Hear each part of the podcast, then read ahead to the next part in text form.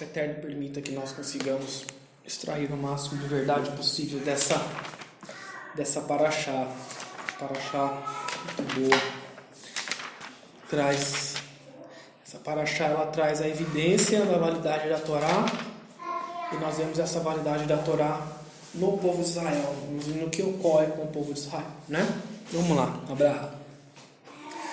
ברוך אתה אדוני, אלוהינו מלך העולם, אשר קידשנו ממצוותיו וצוונו לעסוק בדברי תורה.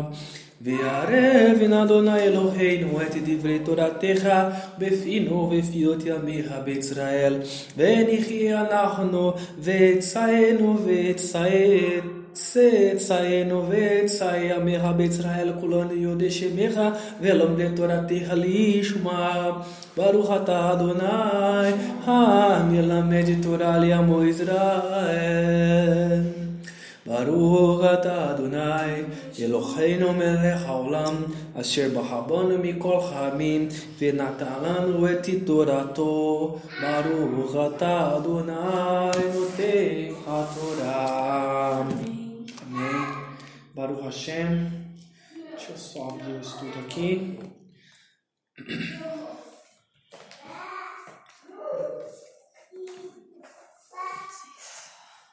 Parashá Tavô, quando vier, né? livro de Devarim, do capítulo 26, do versículo 1 até o capítulo 29, do verso 8 do livro de Devarim.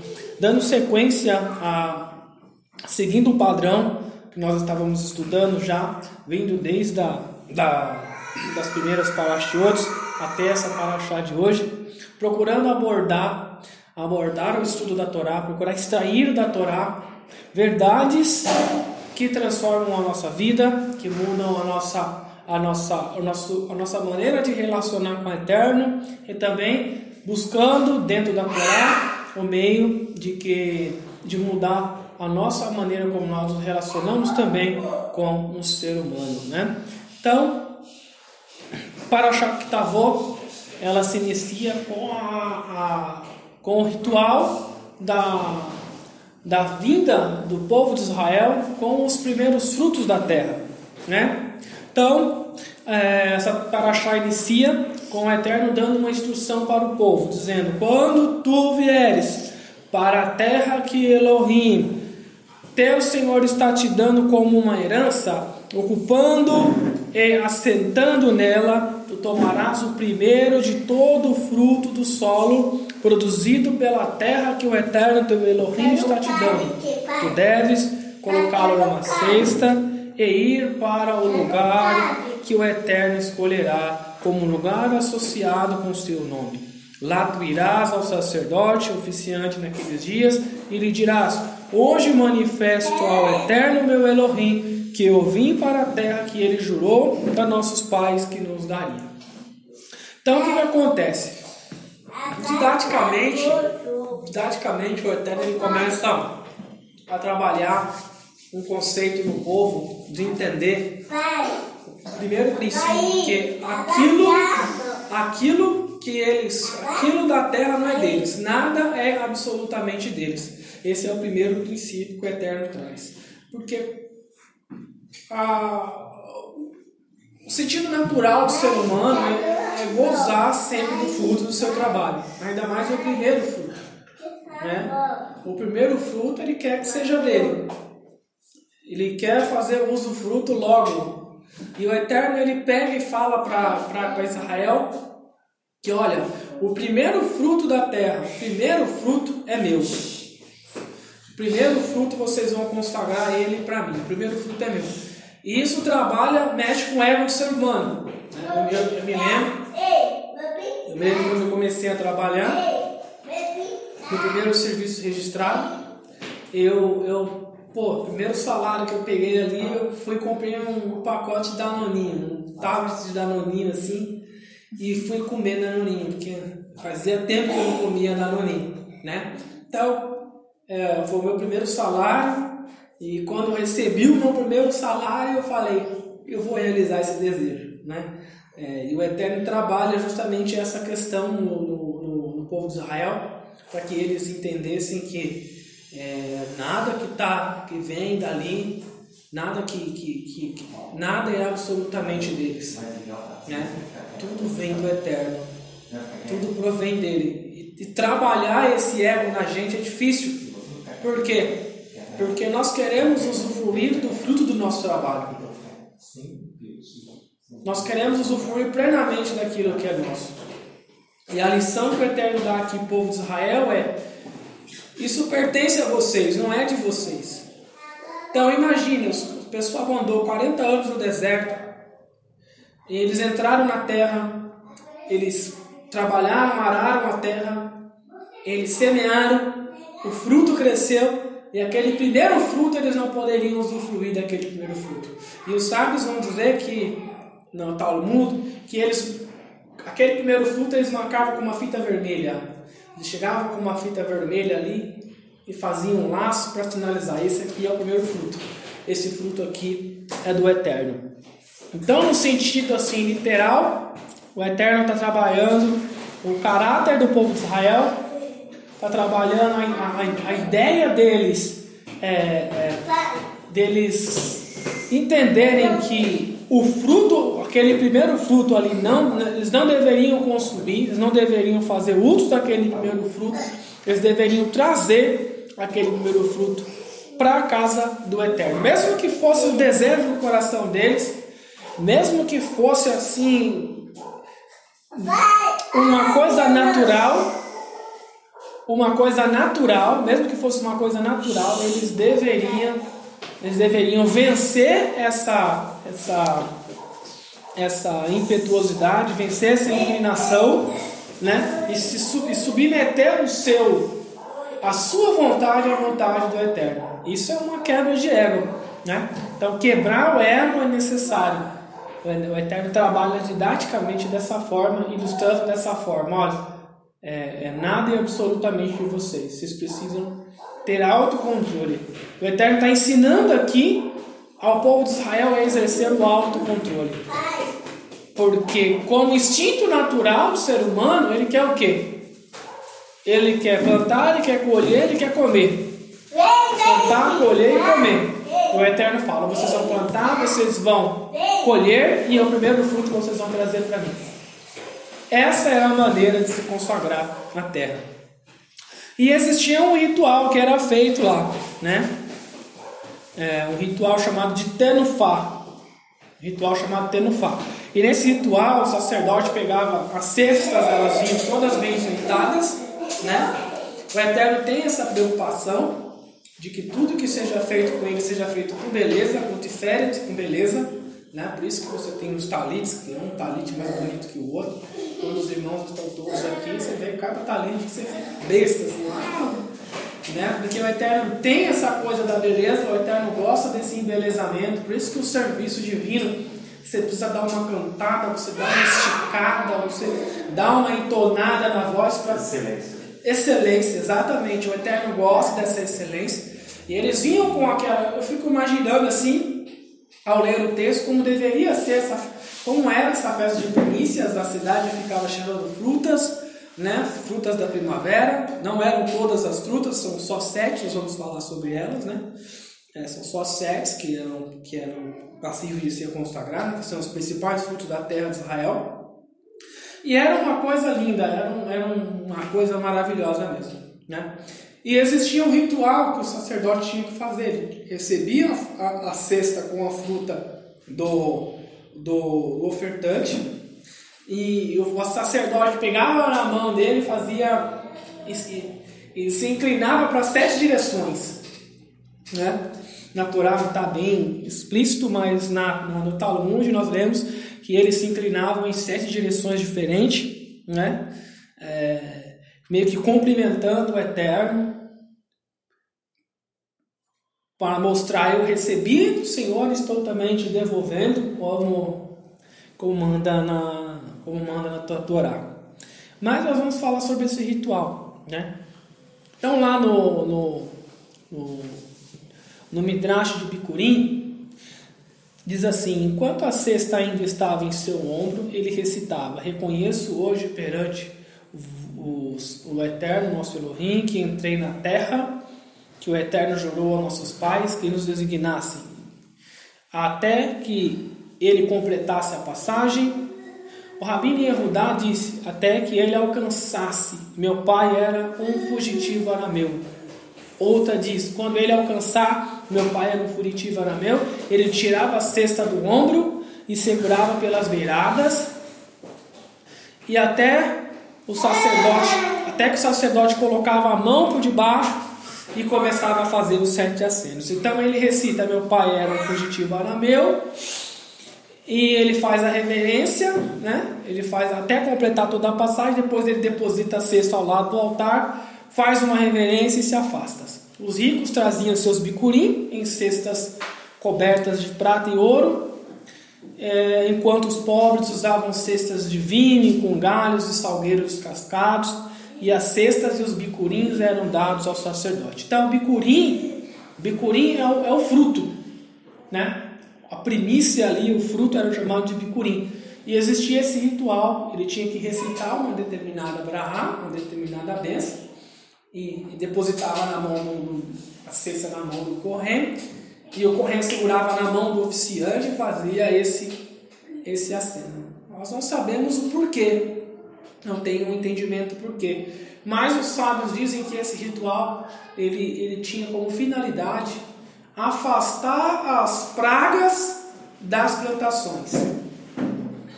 Então, o, o, o fazendeiro ia lá com, seu, com as suas primícias e ofertava as suas primícias né? E esse ritual dessa inclinação para os sete cantos, né?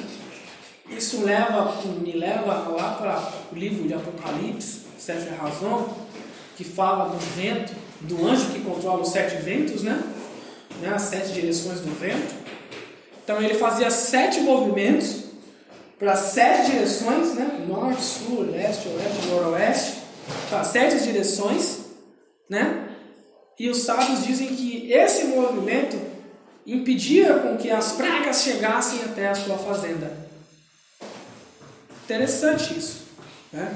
Mas nós vamos abordar, nós vamos abordar aqui as coisas de, de por um outro prisma, né?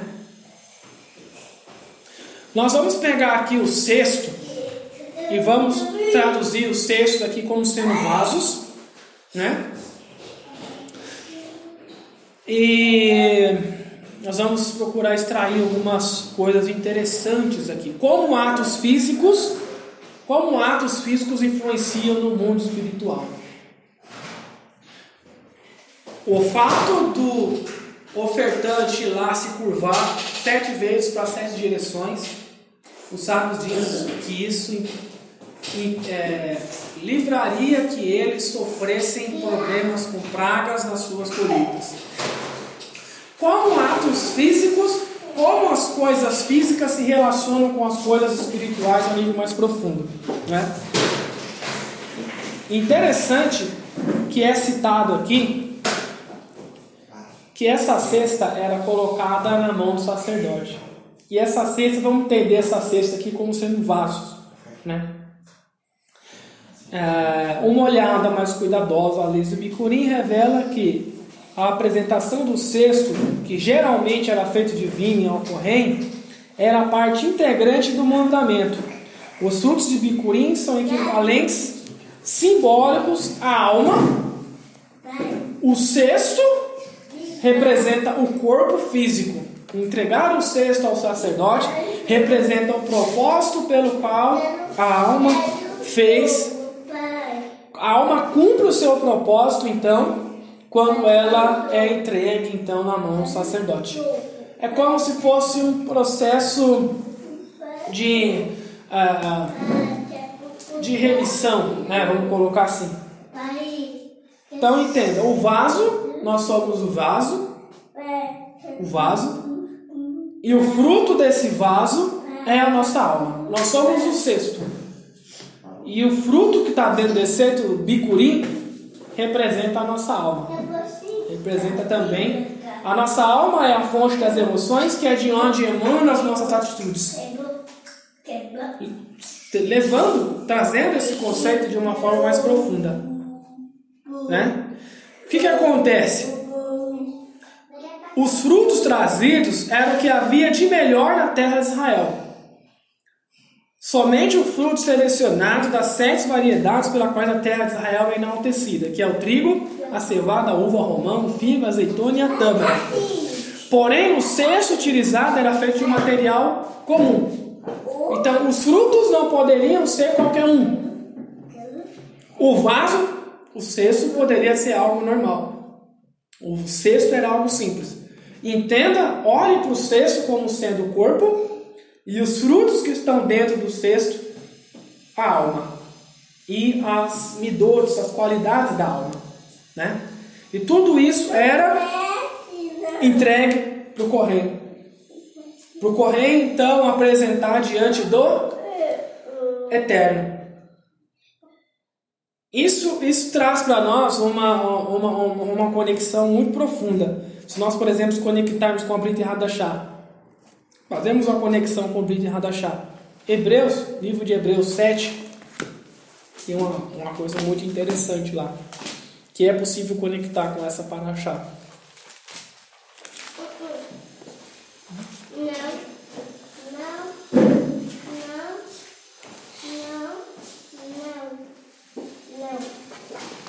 Vamos lá.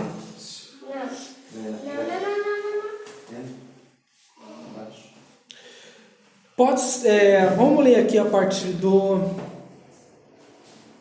do verso 11, capítulo 7 e 11. Portanto, se fosse possível alcançar o objetivo por meio de um sistema de Coanim, derivado da tribo de Levi, visto que em sua vigência o povo recebeu a Torá, porque haveria ainda a necessidade de se levantar outro corrém de um tipo diferente, referido como aquele que é comparável ao sacerdócio de Malki Sedek e não a Aharon? Porque se o sistema de Kohanim for alterado, há necessidade de mudança da Torá. Aquele sobre quem essas coisas foram ditas pertence a outra tribo, da qual ninguém jamais servira no altar. Todos sabem que o nosso Adon proveio da tribo de Judá. E Moshe nada disse sobre essa tribo ao mencionar os Kohanim. Isso significa ainda mais claro, quando surge um tipo diferente de Kohen, comparável a, a Malkit Sedek, alguém que se tornou Kohen não por causa de uma regra da Torá, relativa à ascendência física, mas por virtude do poder de uma vida indestrutível, porquanto se afirmou: Você é Kohen para sempre, segundo a ordem de Melquisedeque, né? como está lá no livro de Salmo, Terrilim. Portanto, por um lado, a regra anterior é abandonada por sua fraqueza e ineficiência, porque a Torá não fez ninguém alcançar o objetivo, e por outro lado, foi apresentada a esperança de algo superior, por meio do qual nos aproximamos de Hashem. E mais que isso, o Eterno fez um juramento. Nenhum juramento é feito em relação aos que se tornam Kohanim agora. Yeshua, porém, tornou-se o Kohen pelo juramento pronunciado pelo Eterno ao dizer: Adonai jurou e não mudará de ideia, você é correndo para sempre. Fazendo uma, uma conexão aqui com a Brita Hadashah, é, ainda baseado nessa Parashá que Tavô, nós vamos perceber que o, o ofertante ele vai diante do correio com o que há de melhor, com os melhores frutos da terra, né? E o correndo, então, ele vai fazer o processo de apresentar o melhor fruto da terra para o eterno. Né?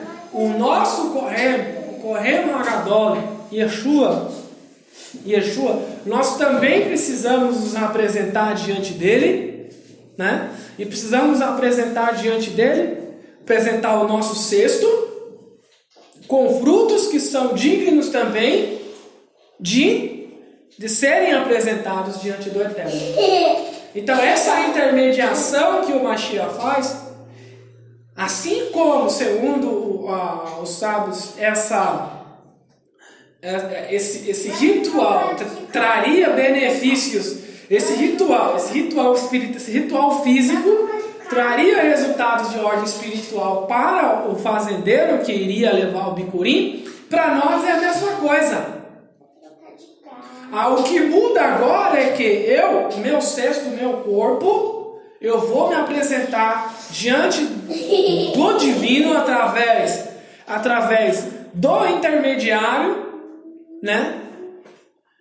Assim como em toda a história de Israel houve a necessidade de alguém fazer a mediação entre o eterno e o sacrificiante, o sacrificante, aquele que iria oferecer o sacrifício, tinha que existir um um intermediário. O Machia agora ele é o nosso intermediário. Então nós apresentamos diante dele os frutos da nossa é, é, os frutos da nossa consagração.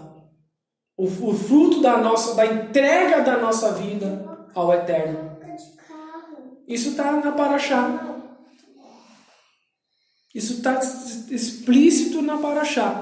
Então, o que, que, o que, que Hebreus está falando lá no capítulo 7? Ele não está falando que a Torá toda mudou, mas que o processo de, de se achegar até o eterno agora, o processo de chegar até o eterno agora, ele não é mais um processo perecível. Por quê? Morria um sacerdote, tinha que consagrar outro sacerdote. Morria um sacerdote, tinha que consagrar outro sacerdote. Esse sacerdote não era perfeito, esse sacerdote ele tinha defeito. Por quê? Porque ele precisava expiar pelos seus pecados também. O Machia, ele é o sacerdote perfeito da ordem de, de rei de justiça.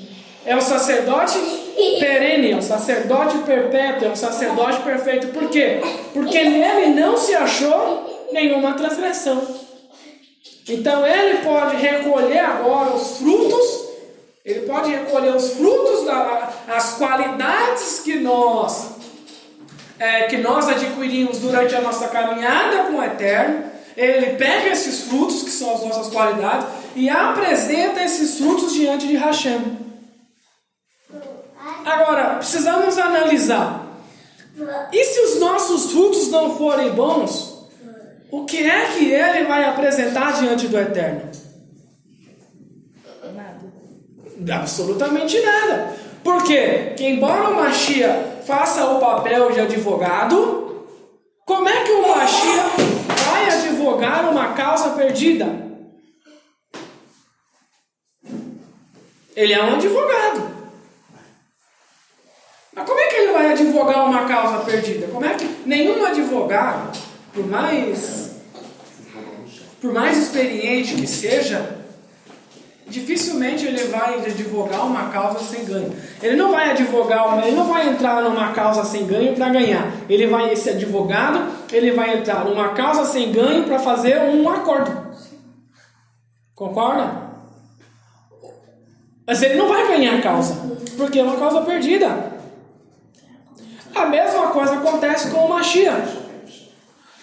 Hoje nós nos apresentamos diante do Eterno, pelos méritos de Yeshua, apresentamos aos nossos bicurim para Ele, Shabat é primícia, né? Nós estamos aqui no Shabat oferecendo o primeiro serviço da semana, as primeiras orações da semana, é o primeiro estudo de Torá da semana, é a primícia, a primícia da nossa semana é apresentada no Shabat, né? E, e, e nós apresentamos para o Eterno em nome do Mashiach. O Mashiach ele vai pegar todas essas qualidades que nós adquirimos até aqui e vai apresentar diante do Eterno. Aí o X da questão é o que é que ele está apresentando. Porque a, a, a, a, ordem era apresentar os melhores frutos. E fruto é o que? Fruto é atitude. Fruto é comportamento. Fruto é a maneira como nós nos relacionamos com as pessoas. Né? E quem é que faz análise desse fruto? Vamos analisar. Conectando ainda com a Brita e Radachá. Primeira carta que Shaul escreve aos Coríntios tem algo interessante lá. Capítulo 3,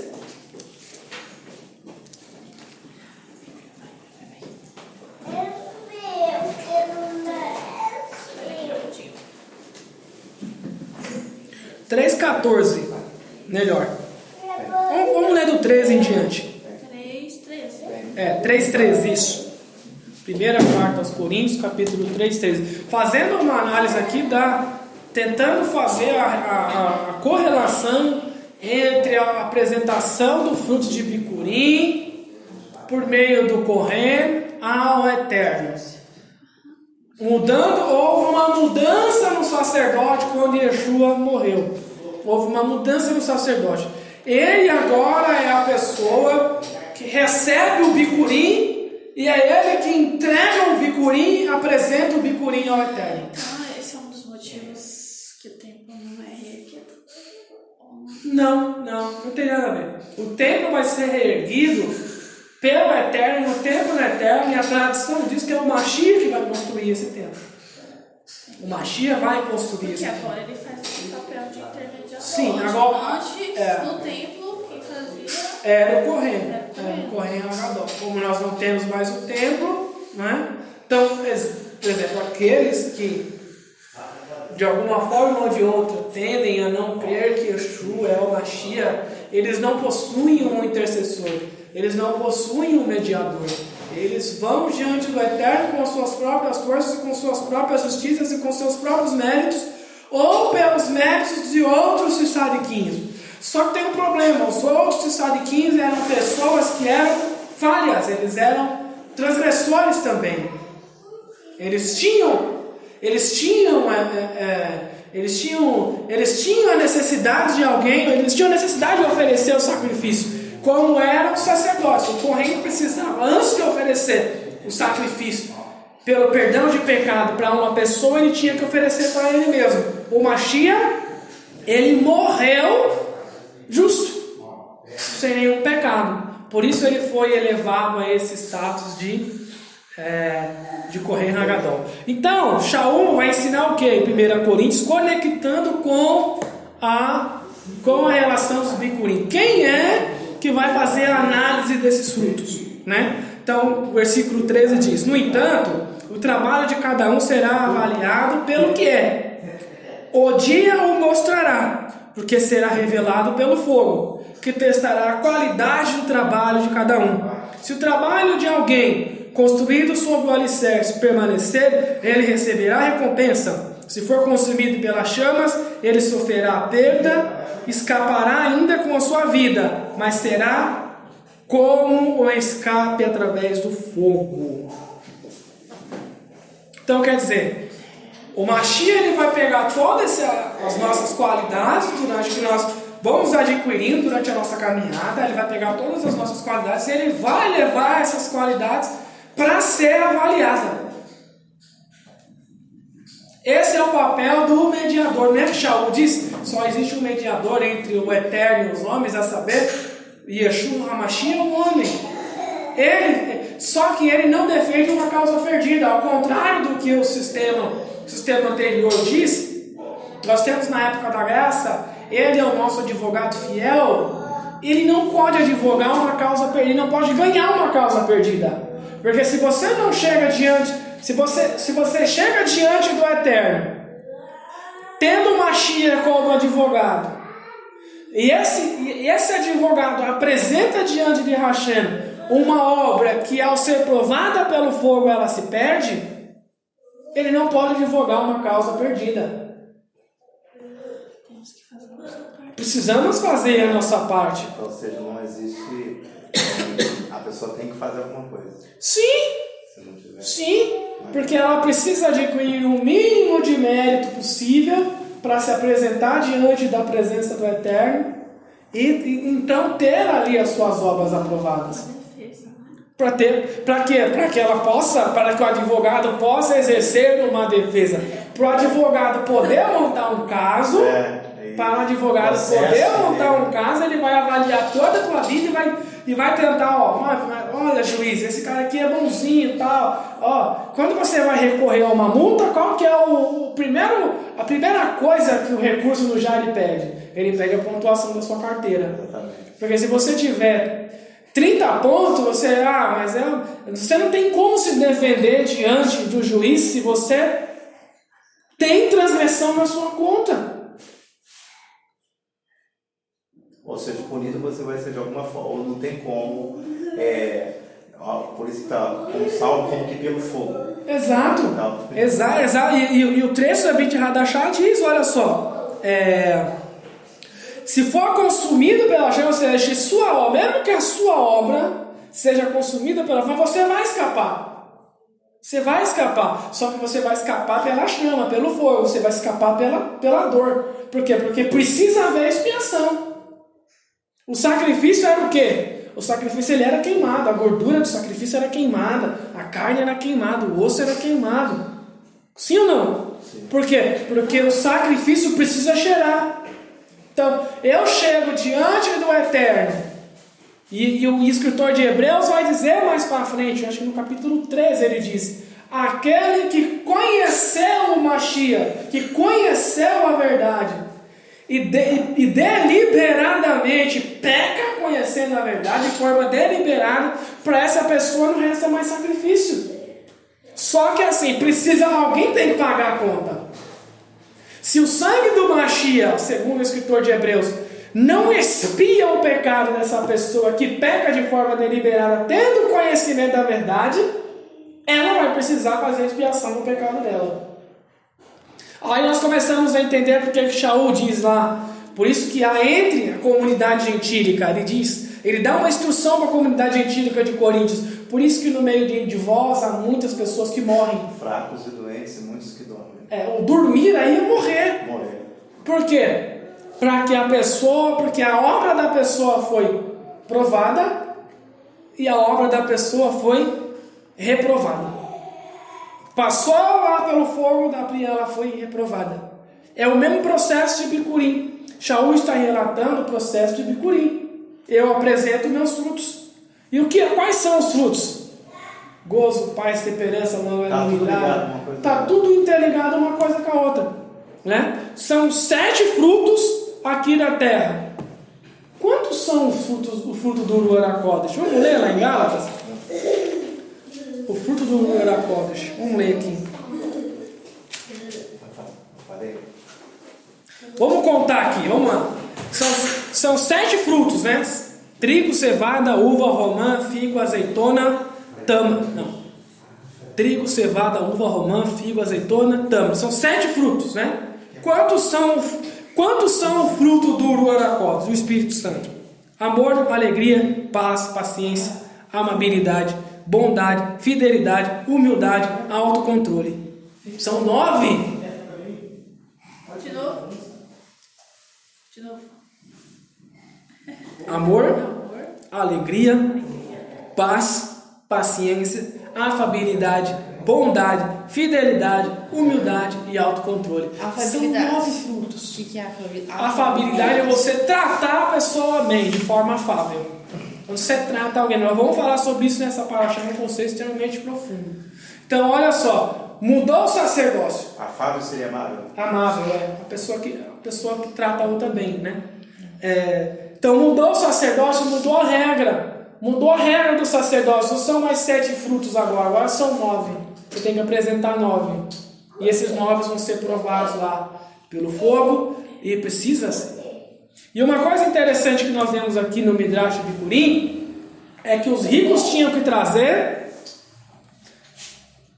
Os ricos não necessariamente era cesta de vinho. Podia ser cesta de prata, podia ser cesta de ouro, de bronze, né? E nós fazemos uma conexão com Covite Radachá, lá na segunda carta aos Coríntios, também tem uma coisa muito interessante lá. E aqui nós vamos pegar pesado aqui. 2 Coríntios 4, 7.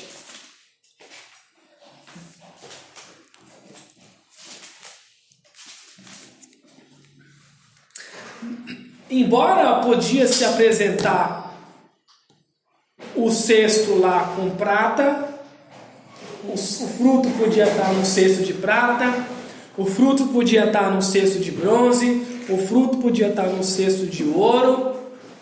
O importante é o que? O que era avaliado era o fruto. O que ele tinha. O que tinha dentro. Não o que está fora. Isso nós precisamos considerar. Isso está no Midrash Bikurim 3, do 6 ao 8. era, embora podia se apresentar o fruto nesses, nessas várias, nesses, nesses vários tipos de cesto, o que era avaliado era o que estava dentro, não o que está fora. Mas hoje as pessoas se focam muito no exterior, é ou não é? Ah, mas é sempre o exterior que, que e o Machia vem batendo muito forte, os profetas batem muito forte nessa questão do sepulcro caiado. Por fora você é bonito, por fora você, mas por dentro. E Shaul vai falar para a comunidade de Corinto, ele vai dizer assim: No entanto, possuímos esse tesouro em jarros de barro, para evidenciar a proveniência divina desse poder assoberbante. E ele não procede de nós. Então, olha só. Quando eu sou tendencioso a analisar uma pessoa pela sua, pela, pelo seu estereótipo, quando eu avalio o exterior da pessoa, eu olho para a pessoa assim, externamente, eu olho ela tá de preto, chapéu preto, peiote grandão, vestido de preto e branco, eu olho barba grandona, eu olho e falo, é um racide. Mas o que, é que, o que é que vai demonstrar se ele é um racídio ou não? Uma pessoa piedosa. Racídio é uma pessoa piedosa. É, é o que ele veste? É a maneira como se, ele se apresenta? Não. O que vai demonstrar se a pessoa ela é racídio ou não é as suas atitudes. O fruto que está dentro. Por isso que o Eterno diz, através do, do, dos profetas, não seja como um sepulcro caiado. Por fora bem embetumado, mas por dentro você está morto. E é muito comum nós vermos, e nós somos, nós somos, tendenciosos a cair muito nessa coisa. Ah, porque eu uso tzitzit, eu uso kippah, eu coloco o talit para orar, então eu tô, eu tô, eu tô acima das pessoas. E aí eu começo a me ensoberbecer eu começo a me sentir me melhor, eu começo a me sentir melhor do que aqueles que estão lá fora, que estão ainda no sistema anterior.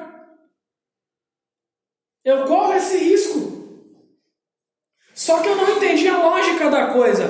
Os grandes tesouros estão escondidos nos vasos que são de barro. Ou seja, justamente aqueles que não parecem ser, justamente aqueles que não aparentam ter essa, essa, essa posição elevada, externamente falando. Os grandes tzadikim de Israel, os grandes sábios de Israel eram pessoas extremamente humildes. Eu não canso de falar isso. Por quê? Porque eles focavam mais no que está dentro. Eles se preocupavam com o que está dentro. Porque o que vai ser avaliado é o que está dentro. Não importa se eu faço o serviço de razão muito bom e, e, e, e, o hebraico flui, não importa se a paraxá é elevada, se o meu conhecimento de Torá é elevado, se eu conheço, se eu leio todos os livros da Sefer, se eu tenho na minha prateleira todos os livros da Mayanot, nada disso vai adiantar se o meu fruto, se a minha atitude for uma atitude contrária àquilo que eu estudo, trair aquilo que eu estudo, trair aqueles que eu leio. E nós vamos ver isso nessa paraxá. Que nessa paraxá aqui ela vai ensinar conceitos profundos para nós a respeito de aqueles que ensinam errado. Mas é lícito você ter vasos de ouro numa congregação? É lícito. Errado. Não é errado também, é lícito, acontece. O Shaul ele vai escrever para. Nossa, poder tem, tem, tem vasos de. É, ele vai escrever para Timóteo, ele vai, ele vai, ele, ele vai, ele vai dar essa orientação para Timóteo, por quê? Porque provavelmente Timóteo estava passando por problemas assim. Provavelmente Timóteo, dentro da comunidade gentílica. Gente, nós somos uma comunidade gentílica, nós precisamos tratar nós, nós, nós, não, nós não vamos conseguir tratar os problemas da, da, da comunidade gentílica estudando os problemas da comunidade judaica. Porque a comunidade judaica ela tem os seus problemas particulares. A comunidade gentílica ela tem outros problemas. E nós somos uma comunidade gentílica. E, e aonde que nós devemos recorrer para entender os problemas da comunidade gentílica. Não é na literatura judaica, temos que recorrer a Brit Hadachá. E tem uma instrução na Brit Hadachá para isso. Então, Shaul vai escrever para Timóteo a seguinte orientação. 2 Timóteo capítulo 2, 20 diz: Em uma casa grande existem pratos e recipientes que não são só de ouro e não são só de prata, mas também de madeira e de barro. Isto é, alguns são designados para o uso honroso e outros para serem desonrados. E isso aqui é uma coisa profunda que é preciso analisar. Ou seja, dentro de uma congregação, nós teremos aquelas pessoas que se sentem vasos de ouro. Dentro de uma congregação, nós teremos aquelas pessoas que se sentem vasos de prata. Dentro de uma comunidade gentílica, dentro de uma comunidade judaico-messiânica que tem Yeshua como Mashiach, nós vamos ter pessoas que se sentem que são vasos de barro.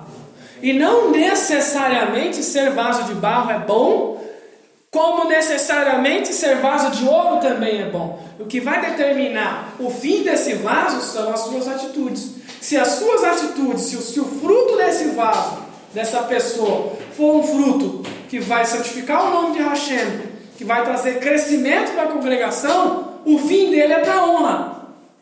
Agora, existem vasos dentro da comunidade que são problemáticos, que não trazem cavote para o eterno. E qual que é o fim? O fim desses vasos é um fim desonroso. Ele serve para ser desonrado.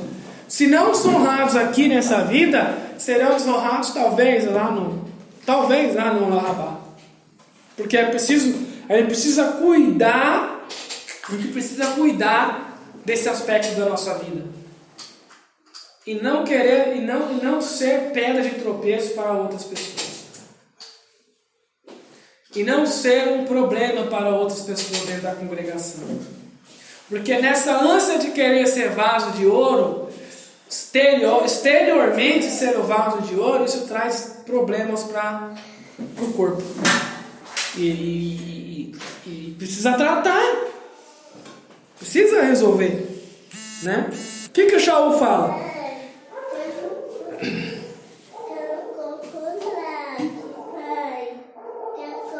Se alguém se mantiver livre da sujeira até o fim, será um utensílio reservado para o uso honroso do dono da casa e pronto para todo tipo de boa obra. Então a gente precisa assim, se apartar da sujeira. O bicurim, no processo de bicurim, nós não somos o oficiante, nós somos a cesta. E a nossa alma são os frutos. Porque da nossa alma emana as emoções, da nossa alma emana as atitudes. O corpo é só o meio pelo qual a alma usa para expressar a sua vontade no mundo. Tá? Perfeito? Vamos avançar aqui? Uma coisa interessante ainda sobre o bicurim é que foi estabelecido na Mishnah que o prosélito ele pode participar da oferta das primícias, mas não pode recitar o texto da declaração conforme está redigido. A terra que o Senhor havia jurado aos nossos pais. O prosélito não poderia falar essa brahá. Ele não poderia fazer. Porque ele era pai. Exatamente. Ele não poderia, o, o prosélito, ele não poderia dizer assim, é, essa terra aqui é dos nossos pais, porque o pai dele não é israelita. Entendeu?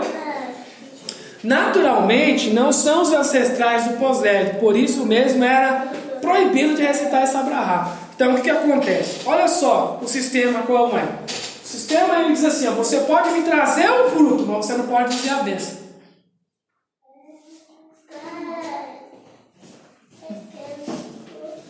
Mas o que, que aconteceu?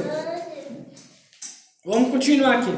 Esse preceito, que deve ter sido embaraçoso para o prosélito, foi revogado por Maimônides, que determinou em sua Mishneh Torah no Tratado de Bicurim 4.3, ele diz que um prosélito, como qualquer israelita, deve oferecer as primícias e recitar o texto completo da declaração, como Maimônides em nenhum outro caso se opôs às normas da Mishnah, este caso excepcional foi muito discutido no mundo judaico. Até algumas décadas atrás, ao ser descoberto e publicado uma carta que Maimônides, de Maimônides, até então desconhecido. Então vamos lá.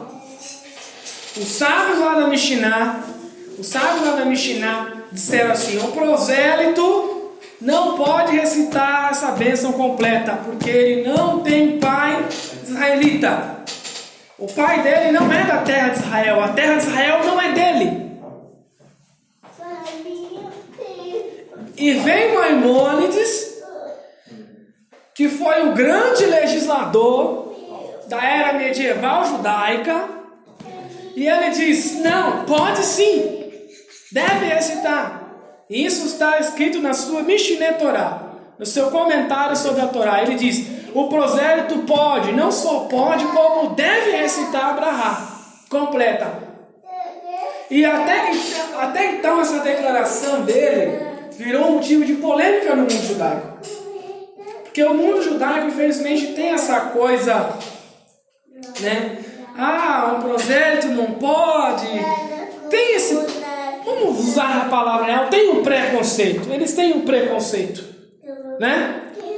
Então Maimonides ele vem e quebra. Um grande legislador, ele quebra esse conceito dizendo assim, e isso traz uma grande confusão no mundo judaico, dizendo que o prosélito não só deve entregar o bicurim, como também deve recitar Brahá.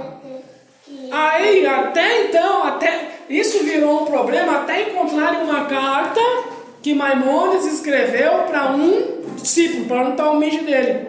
E ele diz o quê? Maimonides se dirige a um prosélito árabe, cujo nome era Abdul Salah, que depois que ele fez a conversão, seu nome passou a ser Obadia, que significa, os, ambos os nomes significam servo do Eterno. Em que aflitivamente havia lhe perguntado, ou seja, o árabe, o discípulo de Maimonides, agora escreve para ele de forma aflita, perguntando como ele, sendo descendente de pagão, poderia dizer, sem mentir, as preces que inclui a sentença: Nosso Deus e Deus de nossos pais. Ou seja, o Prosé estava aflito. Por quê? Porque os, os sábios da Mishnah, eles disseram, olha, o Prosé não pode recitar, não pode falar Deus dos nossos pais, porque os pais deles não, não tinham o Eterno como Elohim. Então ele escreve para Maimonides E conclui: sabendo bem que o Deus de Israel não era o Deus de seus ancestrais. Então Maimonides dá uma resposta nessa carta a esse jovem, instruindo ele da seguinte forma: instruindo a recitar todas as frases na íntegra, uma vez que Abraão, ele próprio era um prosélito que se convertera da idolatria para os verdadeiros caminhos de Hashem, e que e num certo sentido, são descendentes de Abraão todos aqueles que seguem seus caminhos, incluindo-se seus discípulos, a todos os prosélitos. Maimonides continua na sua carta. Ao abraçar o judaísmo, reassegura Maimonides a Obadia, ao Talmide. Você passa também a ter Abraão como seu ancestral, não havendo, portanto, nenhuma diferença entre nós e você. Então nós pegamos aqui, que o, no judaísmo nós temos um grande problema no judaísmo. Porque eles não aceitam, eles, eles principal, primar, primordialmente eles não aceitam o prosélito recitar Deus, meu Deus e Deus de meus pais. Só que o grande legislador deles, Maimônides, diz: sim, ele agora é descendente de Abraão. Ele pode recitar todas as bênçãos. Todos aqueles que abraçam o Deus de Abraão, todos aqueles que abraçam as mesmas leis da Torá de Abraão, que o Eterno deu ao povo de Israel, ele não tem nada de diferente entre nós e eles. ele também espiritualmente se torna uma ancestral de Abraão. Então ele pode fazer a declaração: Meu Deus e Deus dos meus pais, porque o Eterno vai entender quando ele nasceu de novo, através do Giur, através da imersão, ele nasceu de novo, ele agora ele é adotado por Abraão vindo, que é pai dos prosélitos. Então nós temos o nosso direito, sim, de cumprir Torá. A nós é otorgado, sim, o direito de assumirmos todos os propósitos que, que o Eterno tem para com Israel.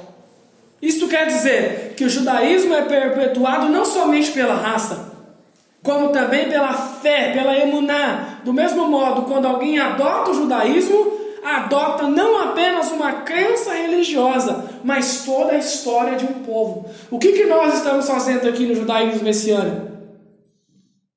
Nós estamos fazendo aquilo que Shaul ensinou logo então, a carta que Shaul escreveu, que muitos acusam dizendo que não, não são judaicas, é uma carta judaica, porque está totalmente de acordo com o pensamento de Maimonides.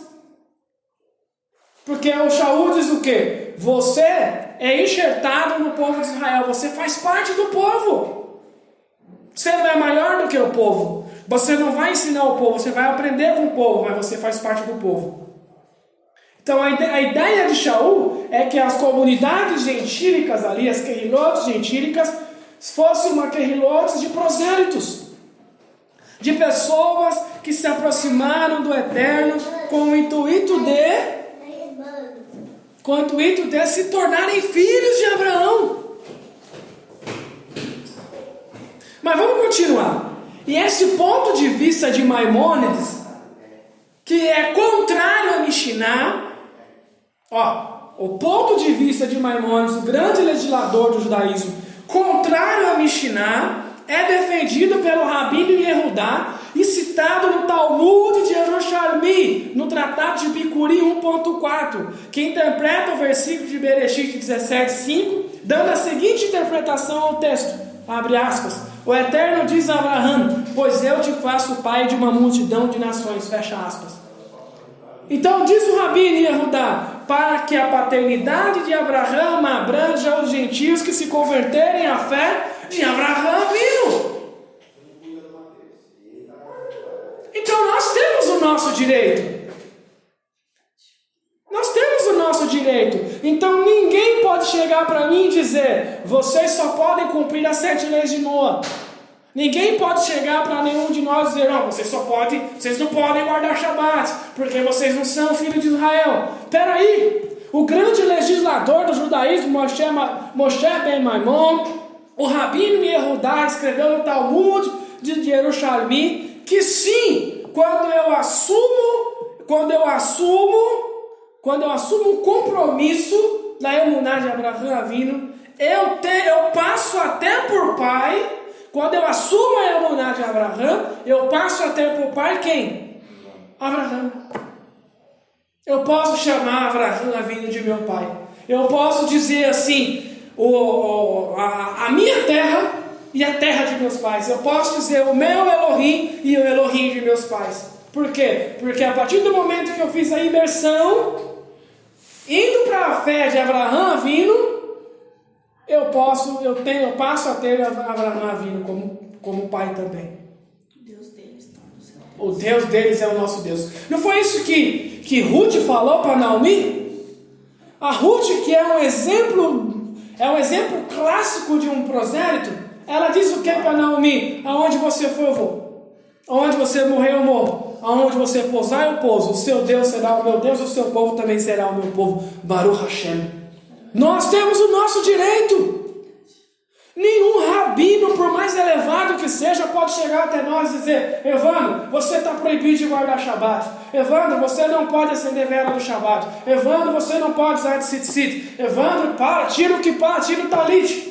Nenhum rabino, por mais elevado que seja, pode dizer isso para nós, porque legalmente, pelo legislador Maimonides, pelo Talmud, pelos sábios do Talmud, nós temos sim a autoridade dada pela larra judaica de sermos chamados filhos de Avraham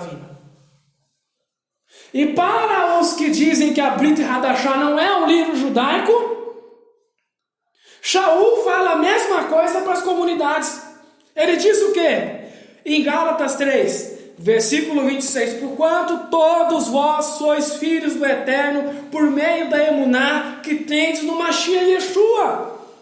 Pois todos quantos no Machia foram imersos, do Machia vos revestistes, não havendo judeu e nem grego, escravo ou livre, homem ou mulher, porque todos vós sois um no Machia e Yeshua. E se sois do Machia, então sois descendentes de Abraão e pleno herdeiros de acordo com a promessa que foi feita à casa de Israel, que foi feita ao povo de Israel. Então a, o, o, ensino de, de Shaul, o ensino da Brita e Hadashah está totalmente de acordo com o ensino judaico, tanto do legislador Maimonides como também do Talmud. Então acabou esses ataques, não, a Brit Hadashah é um livro estranho, porque Shaul é, era um rabino que traiu o judaísmo. Não traiu nada. Ele está de acordo, a, a Torá que Shaul traz está de acordo com a Torá que Maimonides traz, está de acordo com a Torá que o Rabino Yehudá traz no Talmud Yerushalmi. Então nós temos o nosso direito, viu Bruna? Ninguém, nenhum rabino, por mais elevado que seja, pode chegar até nós e dizer assim: você não tem obrigação, você não vai guardar Shabat, que você não foi dado para você o Shabat. Quem são esses rabinos para dizerem que nós não podemos guardar o Shabat? Ninguém. São servos do Eterno, mas que estão contrariando a Torá, estão contrariando os profetas e também estão contrariando a Allah. Porque nós temos o nosso direito e vamos fazer valer o nosso direito como servos de Hashem. O profeta Yeshayahu diz: Se o estrangeiro escolher o que me agrada, ele terá um nome maior do que de filho. Eu não quero ter um nome maior que de filho. Hashem me livre disso. Mas eu quero agradar ao Eterno. Quero servi-lo de verdade, de corpo, alma e espírito. Quero andar, andar no caminho da Torá e no caminho das mitzvot. Beceder? Vamos avançar? Baruch Hashem? Clara a questão do prosélito? Sim, sim. Acho que não tem muito o que, que, que, falar, né? Ficou bem claro, porque muitas das vezes as pessoas chegam lá, ah, aquele é o Israel de Deus, é, o, é a tribo de Efraim, é a tribo perdida, chegam a dizer. E tem até um texto que fala sobre, sobre o jambuzeiro, a oliveira brava, uhum. não fomos enxertados, que é o próprio, né? É. é fala sobre isso mas a partir desse ponto, claríssimo. Super claro, porque não existe esse negócio assim, ah, eu sou da tribo perdida de Efraim, então Isso. eu não vou misturar lá. Isso. Não está errado. Está errado. Você precisa ser inserido em um povo. Essa é a, é a recomendação. Essa é a recomendação, porque o que acontece com esses movimentos para judaicos? Para judaicos, movimentos para judaicos, eu digo sem medo. Movimento de ter chuva que não está conectada com a árvore, com a videira que é Israel, é um movimento para judaico, é uma outra religião. Então eles dizem assim: eu sou a tribo perdida, eu faço parte da tribo perdida, então eu, eu sou lá, eu sou o galho que eu. Não, está errado. Só existe um caminho para a comunidade gentílica, que é se ser anexada ao tronco da casa de Israel. E o tronco da casa de Israel tem como religião o quê? Qual que é a religião que está lá no tronco da casa de Israel? Judaísmo. Puro. Puro. Não tem escapatória. Esses que, que criam esses movimentos para-judaicos, eles querem criar uma atalho, querem criar uma nova religião. Aí ataca o cristianismo, ataca o judaísmo e eles acham que são o caminho do meio. E. E, no final das contas eles não são nada. Estão fazendo um desserviço para o reino espiritual, para o reino, para o Mahut Hashamai, para o reino dos céus. Porque eles ficam divulgando essas ideias, distorcendo as profecias Que Efraim anda sozinho, que Efraim, o Eterno vai aproximar Efraim de Israel. Isso está profetizado lá, lá no livro de Eshaú, quando ele diz assim: o boi comerá, o leão comerá palha com o boi. Isso no nível literal parece mesmo que um boi, um leão vai comer palha. Só que você precisa pegar o nível oculto disso. Leão, a tribo de Judá, vai comer palha, vai palha significa o nível mais baixo de interpretação da Torá. Palha é, é o nível chato, é o nível simples, é o nível literal. Israel, Judá se detém ao sode, Judá se detém aos segredos, ao escondido. Só que a profecia diz que o leão vai aprender o nível básico, porque Judá Ah, se relaciona com o eterno, Efraim se relaciona com o homem. Então a profecia diz que o leão vai comer palha com boi, ou seja, Efraim, que o boi é Efraim, o jumento é Efraim, o jumento bravo é Efraim, o asno é Efraim, certo? Efraim vai ensinar a Judá a lidar com as pessoas, A terra, consigo. com seres humanos, porque Judá não sabe. Judá, o gentio quer guardar a Torá, Judá não sabe o que fazer. O que, que a gente faz? Então eles dizem não pode. É, melhor. É, melhor não, Melhor é, não, é, pode. não pode. Só que Efraim vai ensinar Judá a lidar com, é, com as pessoas e, o, e Judá vai ensinar Efraim. nivelar, né? é, e, e Judá vai ensinar Efraim a se relacionar com Hashem. Isso é profecia. Agora, eu não preciso criar um movimento para judaico para dizer assim, olha. E pior que essas pessoas que estão nesse movimento, eles têm uma linguagem, eles querem ter uma linguagem judaica, uma abordagem judaica, um estereótipo judaico, mas não vão para o judaísmo. Então eles não podem falar. Nós vamos falar sobre isso logo mais. Outra coisa importante que fala nessa paraxá, que nós vamos falar agora, é a importância do macê. É. A palavra macê, literalmente, ela significa dízimo mesmo, décima parte, né? Macê. Então a pessoa, a pessoa vem para o movimento do Teshuvah, né, ela acha assim que o dízimo é coisa de, da- do sistema anterior, cristianismo, né? Ela diz assim, não, é, é, e, e prega contra o dízimo, né? E cria estudos mirabolantes do dízimo, foi abolido, o dízimo era só lá pro, pro levita e o dízimo era só. Geralmente quem, geralmente quem fala muito sobre isso faz pouca de sedacá e estuda pouca Torá. Isso. Isso tem uma característica inerente de quem tem essa filosofia. Porque o dízimo é extremamente bíblico, está na Torá, está preconizado na Torá e é extremamente judaico. A ideia de dar o dízimo não apenas existe no judaísmo, como é uma prática genuinamente judaica, conforme estabelecido na Torá, que orienta que todo Yehudi separe um décimo, ou seja, o macê, de seus lucros para caridade, e a fonte da lei que apoia a ideia de doar até um quinto de nossa renda está no Talmud, no Tratado de Ketubot, 50A. Então, quer dizer, a ideia de dizimar não é uma ideia romana, é uma ideia judaica. Primeiro ponto.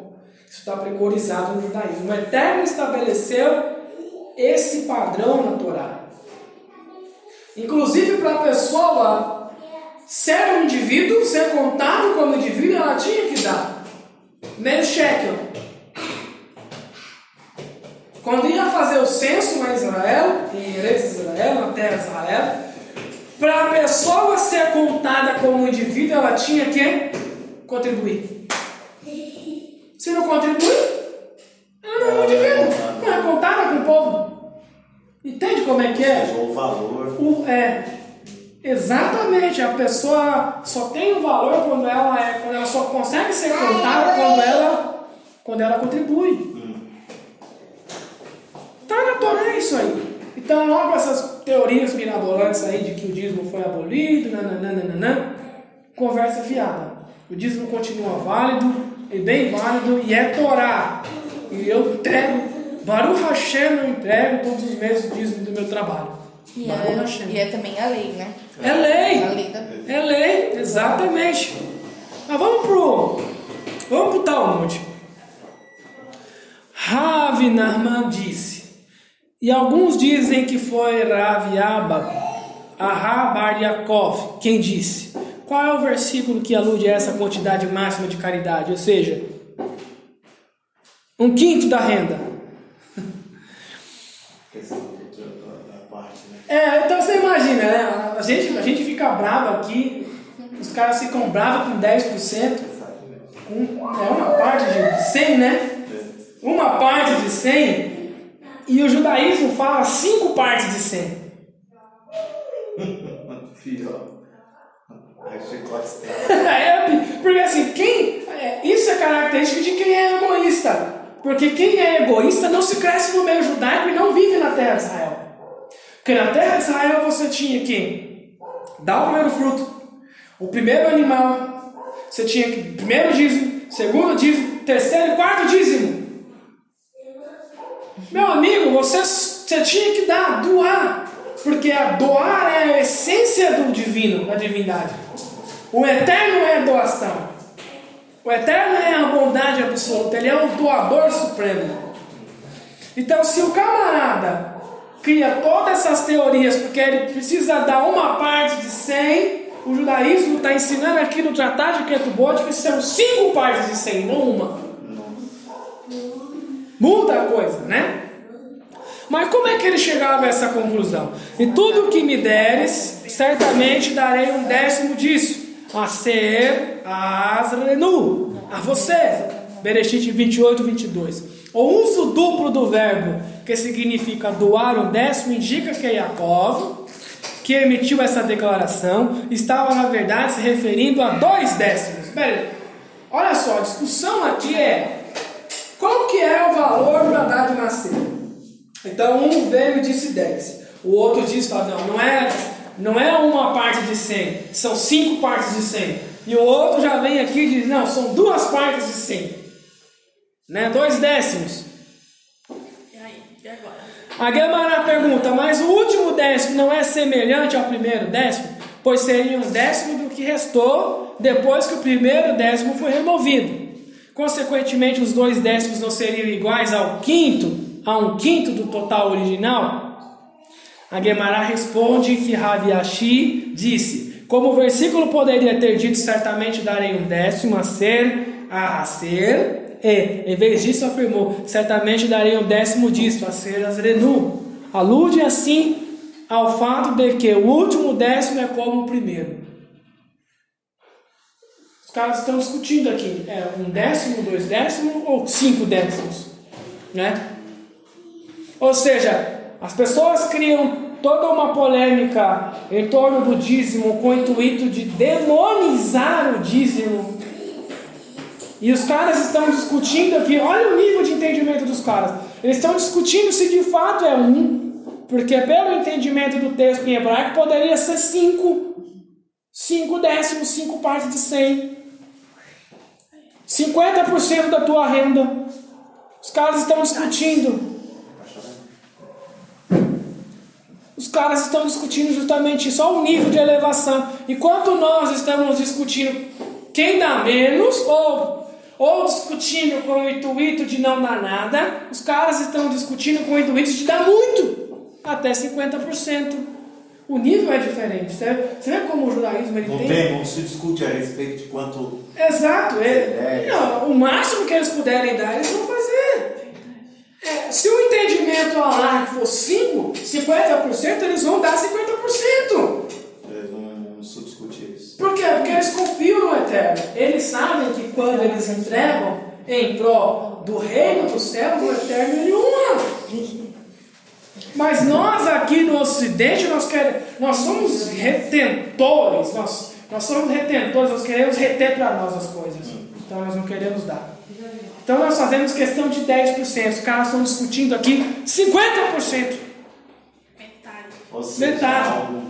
É algo que transcende a nossa, a nossa capacidade, a nossa imunidade. tudo isso é um, é um sinal de, De dependência total. Dependência total da eterna e fidelidade. Fidelidade. Porque a palavra emuná significa fidelidade. Quem ele é, Exatamente. isso oferece. Sim. Se ele pudesse oferecer tudo, ele ofereceria. Ele ofereceria tudo. Sim, por quê? Porque ele confia no, no- na, ele confia na palavra que o Eterno escreveu. Então quem discute praticamente, por isso que vem aquele texto da habilidade lá, que diz assim, aonde estiver o seu tesouro, aí estará também. As pessoas discutem quem dá menos porque o coração delas estão na matéria. Exatamente. Então eles querem reter. Não, eu não vou dar 10%, porque aí cria uma teoria benevolente dizendo que era pro levita, que era, que era pra. Eu dou meu dízimo pra órfão e pra viúva. Dá mesmo? Beleza. Hashem sabe se você dá mesmo ou não. E hoje, se o Eterno permitir, nós vamos estudar no Shuraharu, Shuraharu o conceito de Sedaká, o conceito judaico de Sedaká. Até na esmola, né? Tipo, tirando essa parte de Sedaká, se eu não me engano, me corrija se eu estiver errada, tem um valor, tipo, você não pode dar só. Você tem que dar um valor de uma refeição. Não é esmola. Não. É, Falam, né? exato. Não pode dar, tipo. Sim. Tipo uma esmola como se fosse 10 centavos. Ah, Isso, tem que dar tipo, um valor de uma refeição, que a pessoa possa comer com aquele valor que você tá Exatamente. Esse é o conceito de, de, de ajudar os pobres e necessitados. É. é maravilhoso. Mas a pessoa, ela, ela, ela, ela, ela, ela abole o dízimo, dizendo assim, o dízimo é coisa de, de crente, pá, e, e esquece que isso, isso é judaico. Os caras estão discutindo aqui, repito, tratado de Ketubô de 50 Os caras estão discutindo. Mas o texto, porque o texto dá a entender no hebraico que é 50%. 5 décimos e não 10. E isso pega, isso pega o egoísta pelo, pelo calcanhar, porque o egoísta não vai querer. O egoísta ele vai querer reter, né? Porque o egoísta não, é 50%. Ele tem, ele está fazendo questão de 10, e os caras estão discutindo a possibilidade de dar 50.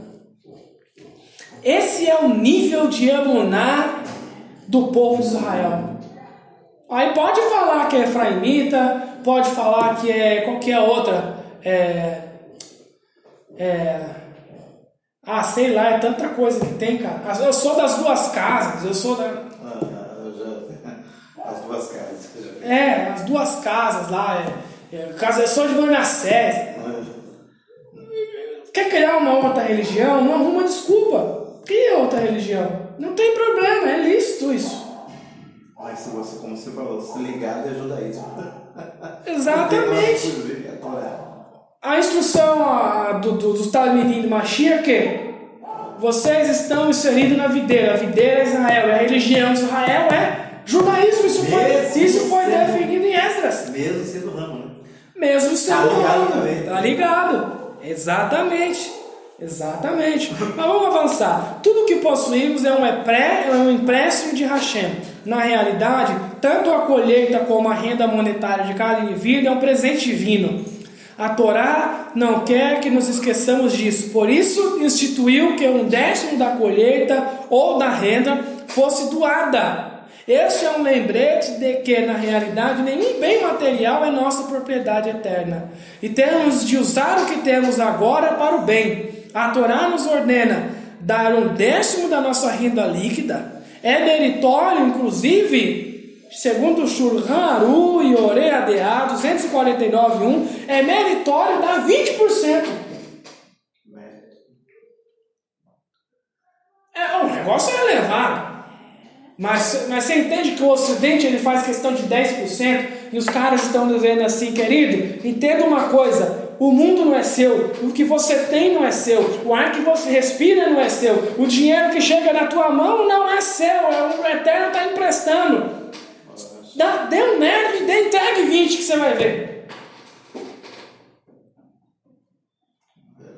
Os caras aqui no Ocidente discutem 10% e, o, e eu, o judeu, ele está discutindo 20, 30, 40, até 50% da renda. Por quê? Porque eles confiam no Eterno, o Elohim de Israel, o Elohim de Abraham, Isaac e Jacob, que sustenta, que governa o mundo, que levanta reis e abate reis. Então quem discute 10% confia no Eterno? Não! Foi estabelecido pela Torá 10%. Com Baruch Hashem. Mas até o que a Torá está legislando, os caras querem discutir. Sendo que eles estão discutindo para cima, né? Nível assim. Não, eles estão discutindo no nível de doação total. É um negócio. ah, E a pessoa que levanta essa tese de que o dízimo foi abolido se diz judeu. Ele está totalmente desconhecido. Não, eu sou praticante do verdadeiro judaísmo, judaísmo de Yeshua. Não está praticando não, judaísmo de Yeshua não. Está praticando o judaísmo tupiniquim, como diz o, o, o Roche Marcelo lá de Camboriú. Tupiniquim de Itajaí. Tupiniquim. Quer criar uma religião paralela, meu irmão? Não tem como, né? Não tem como. Ué. É, o Eterno deu tudo que ele tinha, entregou seu próprio filho. Não é 10%? Não, é tudo. Trazendo pro, né, pro conceito mais elevado da coisa. E aí o cara fica discutindo 10%. E a gente precisa quebrar esse conceito. O Macê é uma fonte inesgotável de, bênção para nós. De brahá, né? Existem muitos exemplos na Torá onde os nossos antepassados deram o seu Macê. Abraham deu o Macê em Bereshit. Yaakov deu o Macê. Vaikra, vem como Vaikra, e livro de Devarim, e sobre a mitzvah de darmos 10% de nossas entradas aos levinhos, membros da tribo de Levi. E os outros 10% aos pobres da localidade. Quer dizer, eu não posso escolher. Ah, eu dou para os pobres, mas não dou para os levitas. Eu tenho que dar o pobre, tenho que dar para o levita, está na Torá. Não é tipo escolhendo. Não, não tem essa. Ah, eu vou dar para as viúvas e para os órfãos, mas para os levitas eu não vou dar, não. Repito, para você ser considerado um indivíduo na comunidade, você tinha que dar. Você dá o meio cheque, você é considerado membro da, da, da, da comunidade. A maneira como o ser humano é contado em Eretz Israel é, é, é pelo que ele dá. E ele tem que dar meio cheque, ó. Senão ele não é contado. A alma dele, inclusive, é- não é contada com o povo. A alma da pessoa não é contada porque ele não doa. Ele não é doador. Ele é retentor, ele gosta de reter. E é por isso que as pessoas não prosperam. Por isso que a provisão não chega. Por isso que Hashem fecha os céus. Porque a pessoa ela retém, ela guarda para ela. Ela não é doadora. Ela não pensa assim na unidade, não pensa assim, poxa, eu, se, eu, se eu. Ah, eu vou comprar um seguro e vou dar para a sinagoga. Ele, ele pensa assim, poxa, eu vou tirar, será 70 cheques? Vou dar um seguro para ficar jogado lá. Ele não, ele, não, ele não pensa no conceito mais elevado da coisa. Poxa, algum visitante vai vir, vai pegar o Sidur, vai ouvir as, as orações do Sidur e vai ficar uau, tocado. Ele, ele não pensa na, na elevação.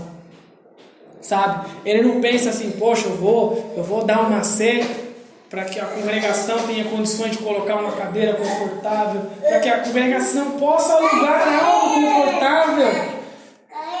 Meus amigos, se nós pegarmos aqui, se nós pegarmos o texto de forma assim é, absoluta, quem que construiu o Beit Hamikdash? Foi o povo que construiu o Beit Hamikdash. O povo trouxe todos os utensílios, todas, o povo deu as condições do Beit Hamikdash ser construído. E isso não tem preço, você fazer parte de uma obra dessa. Não tem preço. Mas a gente quer reter para nós. Aí a gente reclama. Pô, eu não tenho uma congregação para ir. Ai, a congregação é longe. Ai, nananã.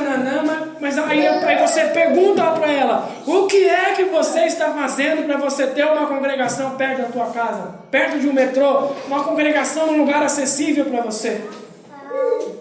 O quanto você está contribuindo para essa congregação financeiramente, intelectualmente?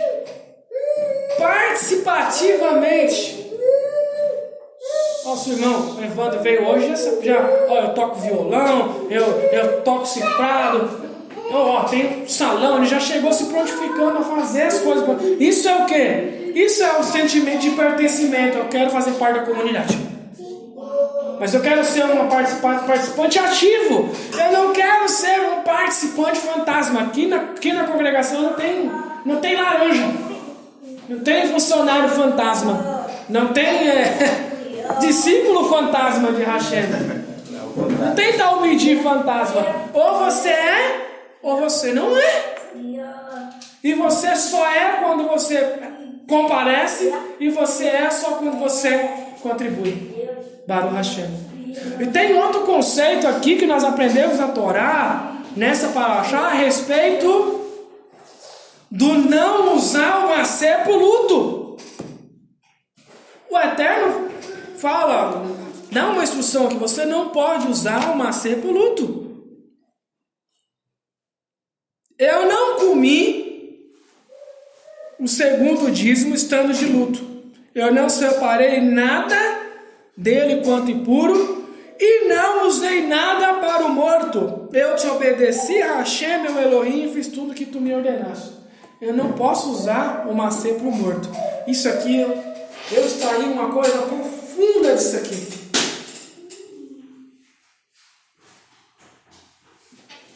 Vamos ler. Mishnah Maser Sheni trata especificamente de todas as leis referentes aos dízimos.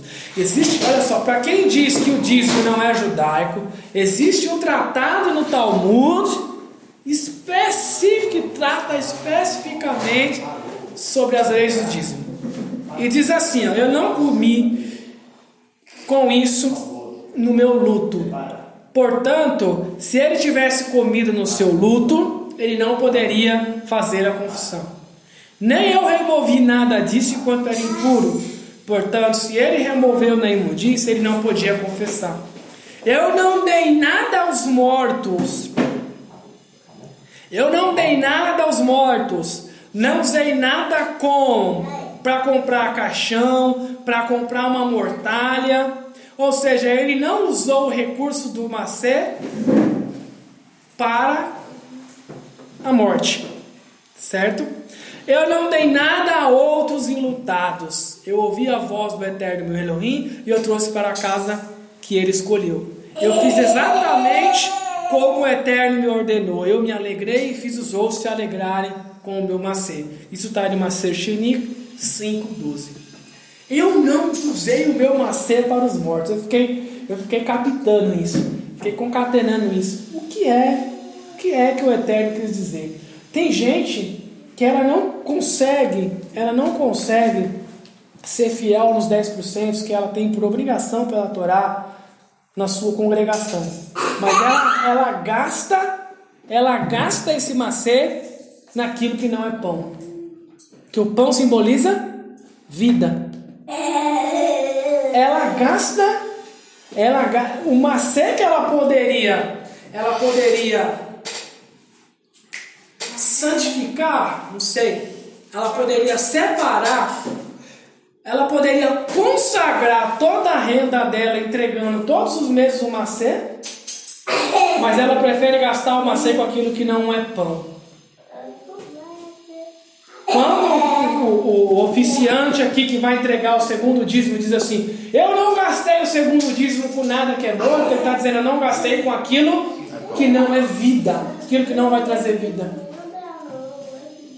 E o profeta Ishayahu, ele vai falar isso no capítulo 55, versículo 2 do seu livro. Vamos, vamos tentar achar aqui para a gente ler. Ishayahu 55.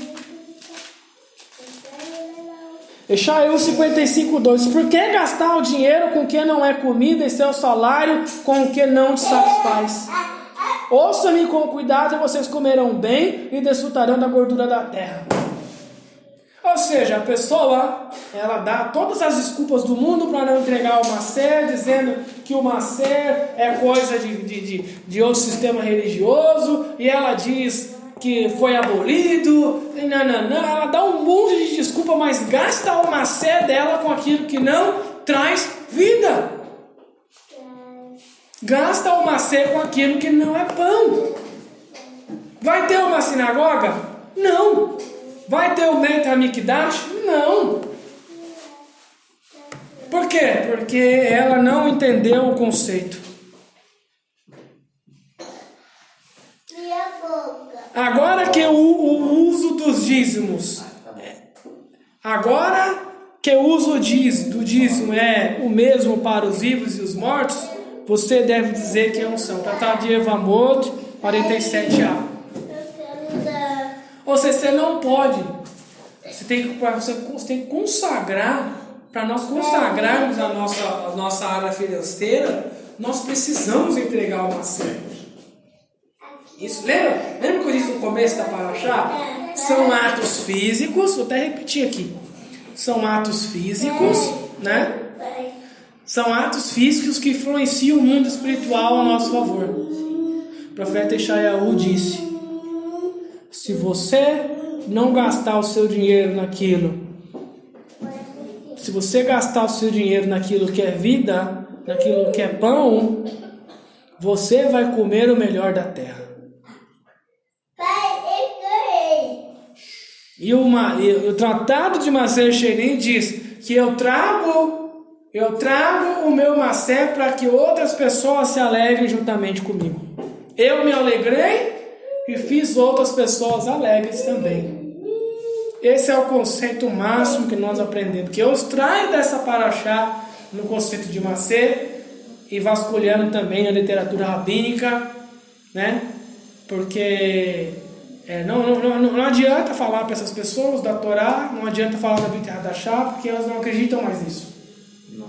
Então vamos, vamos tentar, vamos apelar para a literatura rabínica, quem sabe? Quem sabe a leitura, a literatura rabínica desperta nessas pessoas o desejo de serem contribuintes ativos da sua comunidade e participantes ativos também na sua congregação.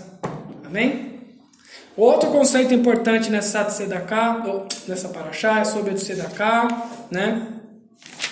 O Eterno fala é, sobre isso. E seria também, não querendo cortar, é, sobre o macer, que é importante, que então pode, pode ser também que a pessoa não gastando no macer, ela acaba gastando é, com os mortos. Exato. De alguma forma. Com Isso aconteceu com, uma, com a minha ex-sogra, ela, a Luenes, e aí ela havia acabado de receber a aposentadoria. Havia acabado de receber a aposentadoria, os outros lá, e aí, o, e aí recebeu um bom dinheiro. E aí, não, vamos dar um dízimo. Quando os vezes não dá um dízimo, né? Não, o que aconteceu? Um mês depois, ela faleceu e gastou 8.500 reais. Aí, nossa. 8.500 reais inteiro.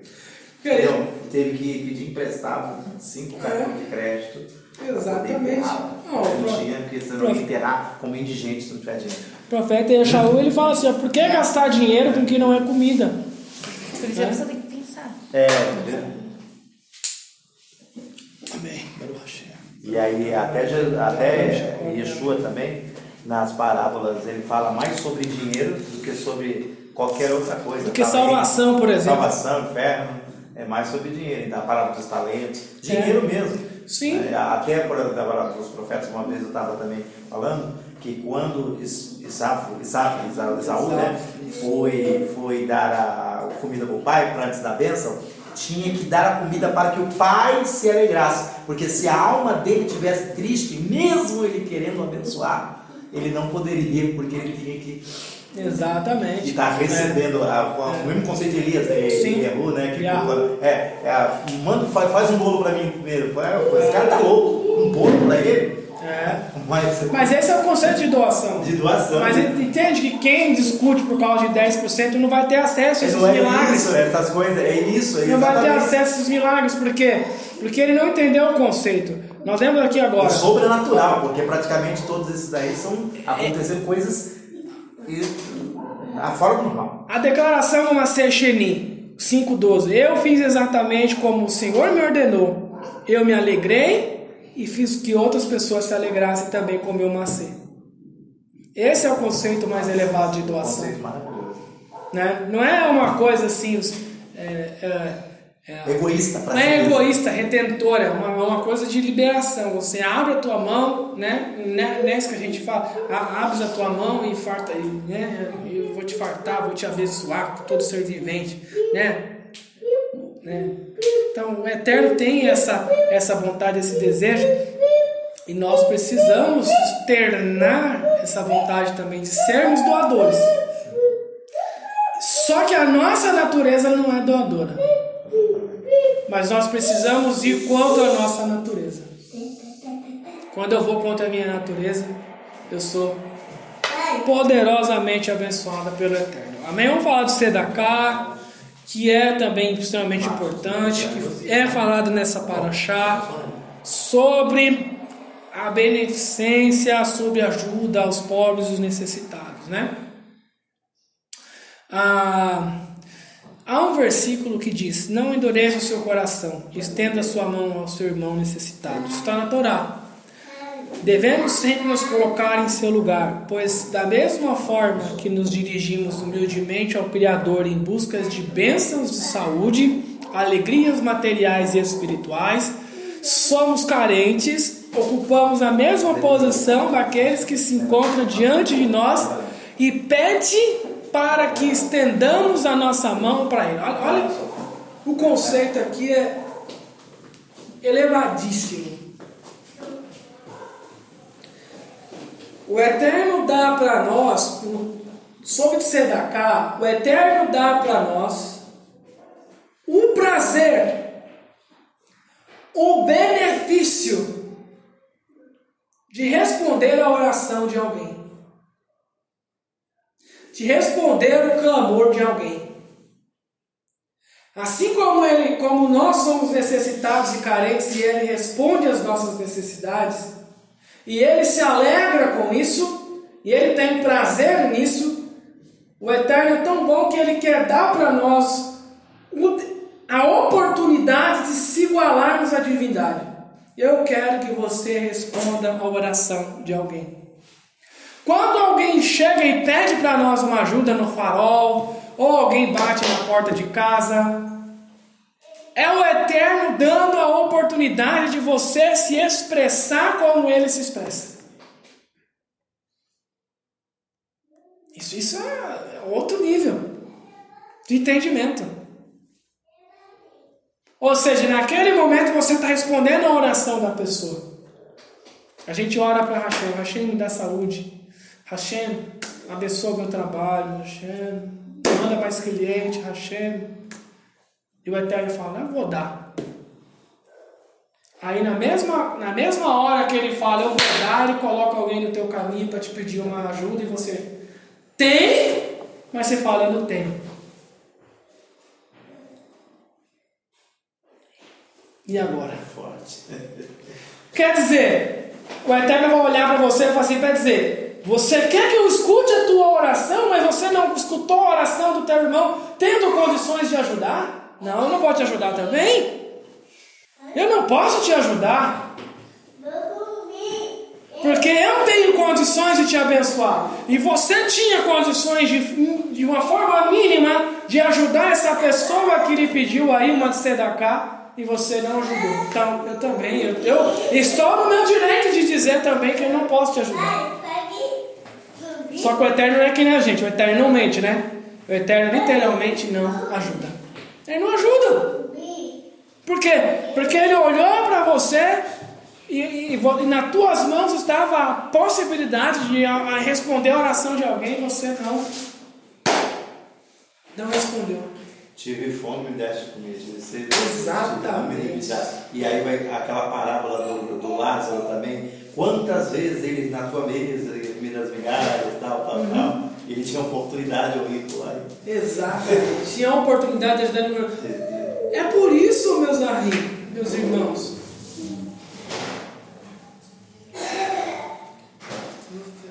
Pesar para falar isso. É por isso que o movimento de derchuvar no Brasil não cresce. De jeito nenhum. O conceito financeiro está fora. Por isso que é difícil a gente montar, nós montarmos uma comunidade judaico-messiânica. Por isso que é difícil sustentar uma comunidade judaico-messiânica. Por quê? Porque nós não sabemos dar. Nós somos problemáticos em dar uma C e nós somos problemáticos em dar C da cá.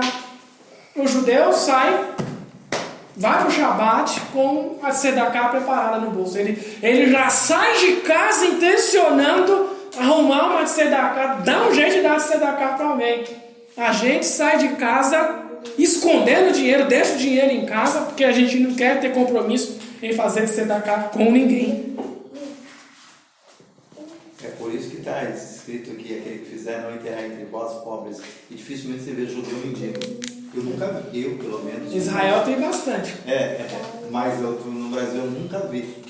Contingente de judeu extremamente rico é, é bem, é, bem é, pequeno. Não, é superior. É bem Pode ser que tenha, mas a natural não, é, não haverá entre vós pobres. Não está escrito isso? Uhum. Não, é isso mesmo. Mas existe muitos judeus é. pobres. Israel é nos Estados Unidos tem mendigos mesmo. mendigos que passam necessidades assim bravas. Mas a comunidade ela tá ali, está ajudando de alguma forma, né? Mas é mais aquela coisa, a comunidade ajuda, é isso que eu estou falando. Mesmo que não tenha, mas pelo menos é. eu posso me abordar, não deixar o meu irmão passando é, aquela privação no sentido como no Brasil. Uhum. Porque nós não é diferente. Isso, é. vai lá, mora na Praça da Sé, na rua, não tem. Mas tem que se nós adotarmos esse conceito, todo dia a gente sair de casa, a, gente precisa começar a praticar, não precisa né, praticar com muito. Começa a praticar com um pouco assim. Sai de casa, você vai daqui na cidade, sai de casa com um, dois reais no bolso e fala assim, ó, Hashem, a primeira pessoa que me pedir eu vou dar. Não, eu preciso achar alguém para. Se você sai com esse sentimento de fazer o bem, o eterno, o eterno ele honra você. Porque aí você, se você sendo fiel no pouco, o eterno ele vai te colocar no muito. Isso é passivo de prática. Hã? Não fazer com essa intenção de querer receber em troca, mas você fazer com a intenção de querer ajudar. Você faz com a intenção de querer ajudar. Eu vou fazer o bem, eu vou trazer o bem para o mundo, o Eterno vai te honrar. Gaon de, Vilna, ele, ele, ele, ele explica que o critério para darmos Sedaká está indicado no versículo descrito acima. Quando uma pessoa fecha sua mão, seus dedos parecem ficar todos com a mesma altura. Quando ela os abre, entretanto, ele percebe que cada dedo tem uma altura diferente. O mesmo se dá com a de Sedacá.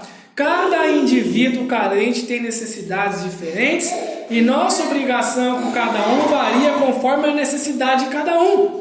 E o verso 7 diz: Não feche sua mão, ou seja, não dê a mesma quantia a todos que lhe pedirem. O versículo 8 continua: Vocês definitivamente devem abrir as mãos, significando, perceba que cada pessoa é diferente de outra e contribua conforme, conforme a necessidade de cada um. Olha o conceito, olha o conceito judaico de ser da cara.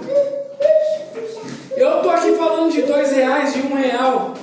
Os caras estão falando, olha, avalie a situação, avalie a necessidade da pessoa e contribua de acordo com a necessidade dela.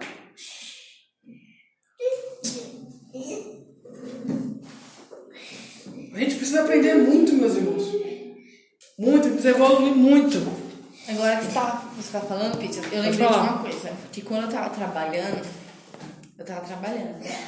Aí eu tava vindo uma, uma mulher veio me pedir umas moedas.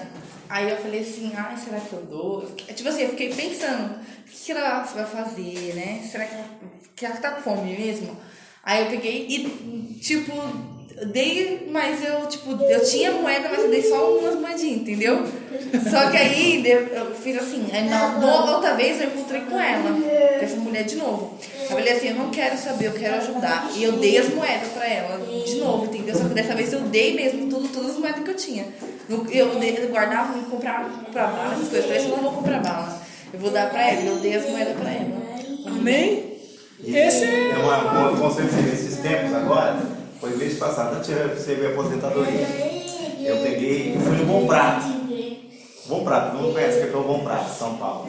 E Bom Prato é um lugar que alguns bons pratos são bons de comer porque não tem tanta morador de rua. E era próximo lá de Santa Cecília. Eu fui lá comer e aí isso, eu falei, esse dia só tinha seis reais. Eu falei, se eu gastar os seis reais, não vai ter nem dinheiro para condução. Né? Se eu gastar aí, então não tinha dinheiro para almoçar. A única forma de eu ir no Bom Prato quando eu fui no Bom Prato comer, estava na fila. Daqui a pouco começou alguns chegaram. Você tem um para pagar na refeição? E aí eu falei, meu, tem seis reais. Eu falei, entra aí. Eu coloquei cinco na fila. Para comer, aí eu paguei o meu e paguei os cinco. Quando eu acabei de fazer isso, eu fui pro banco. Cheguei lá e tinha caído dois mil reais na minha conta. E era uma coisa que eu assim. E naquele dia não tinha dinheiro para nada. Era seis reais o único que eu tinha. Eu falei, meu, mas eu nunca vi uma oferta tão maravilhosa, nunca dei uma oferta tão maravilhosa como uma refeição. Ah, não tem, não tem. Uma, uma maravilhosa, eu vi aqueles caras comendo assim, os caras ficaram. Porque você, você é louco, o outro falou, pô, você só tem tal, você vai, você vai pagar pra todo mundo. Mas sim, tinha que colocar os cinco na fila. Eu vou comer seis e leva o que quiser. Qualquer coisa eu volto a pé, peço emprestado, eu pensei. Aí quando eu fui no. Para o Hashem, o Eterno ele dá esses testes para nós, para nos elevar mesmo. Então, eu tenho experiência é. é algo assim. Para nos elevar mesmo. E quando nós erramos, nós temos a condição de fazer edificação. Poxa, porque, né? Nossa, você, talvez você errou com um, aí você coloca a mão na cabeça e fala assim: Hashem, nossa, e agora? Deus. Aí na, na, aparece uma outra oportunidade, você tem que corrigir, fazer correção. É, você faz o certo, né? E nós precisamos entender: o propósito da Torá em nossa vida diária é de nos elevar a um plano superior. Mediante o seu estudo, podemos ampliar nossos conhecimentos, nossos horizontes mentais e estender as fronteiras da nossa compreensão. A Avodá comanda o nosso relacionamento com o Eterno.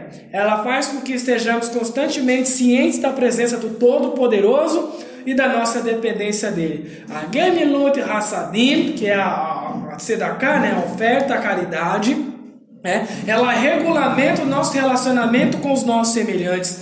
Nesta área, nos é ensinado o significado da justiça, retidão e da compaixão. Nela aprendemos a amar o nosso semelhante como nós mesmos. Então, a Tzedakah, ela é a concretização do nosso processo de elevação diante do Eterno. Então, o estudo de Torá, o nosso avodá, ele só se perpetua quando nós temos a, a, a capacidade cognitiva de compreender as benesses que nos é trazida através da Tzedakah. Por isso que eu procuro adotar como hábito, antes de iniciar o serviço, eu faço uma Tzedakah. Iniciou o serviço, pouco nós vamos entender o porquê. Quando o judeu se envolve nessas três atividades, ele está, na verdade, envolvendo todos os níveis do seu ser no serviço a Hashem, no culto a Deus. Ele está pensando, falando e praticando o judaísmo para a Torá, para a mente. O pensamento do processo intelectual é fundamental. Por estudo da Torá, por estudo da Torá, né? O pensamento é um processo intelectual, ele é fundamental. Para avodar, a fala, a expressão é o elemento principal. A Gemilut Hassadim, que é a, a, a ajuda né, aos necessitados, a ação é que é importante. Então você perceba, essas pessoas que levantam essa bandeira dizendo assim: olha, os 10% foi abolido, eu não preciso dar mais disso porque o templo não existe mais. Eu tenho que dar aos necessitados, porque a instrução em Piquet Avot, ética dos pais, é Shimon o justo, ele disse, o mundo se mantém sobre três coisas, Torá, serviço divino e beneficência, por, beneficência aos pobres ajuda aos necessitados. Então não adianta estudar a Torá. É o equilíbrio. O mundo se equilibra sobre, essas, sobre esses três pilares. E hoje nós temos a oportunidade de fazer os três. Nós fizemos a Tzedaká no começo, fizemos o serviço, a atitude, fala durante o serviço, expressão durante o serviço, e agora nós estamos estudando a Torá. Então nós estamos trazendo o que? Equilíbrio para o mundo. E a Torá ensina isso. E isso é judaísmo. Quem ensina qualquer coisa contrária a isso, não está praticando judaísmo. Está praticando outra religião. Judaísmo não. Porque o judaísmo é isso. Descendem? Entenderam? Vamos avançar um pouco? Vamos? Essa paraxá fala uma coisa muito interessante sobre ensinar errado. Nós vamos trazer um, um, uma coisa muito profunda aqui. E tá no texto. Deixa eu achar aqui.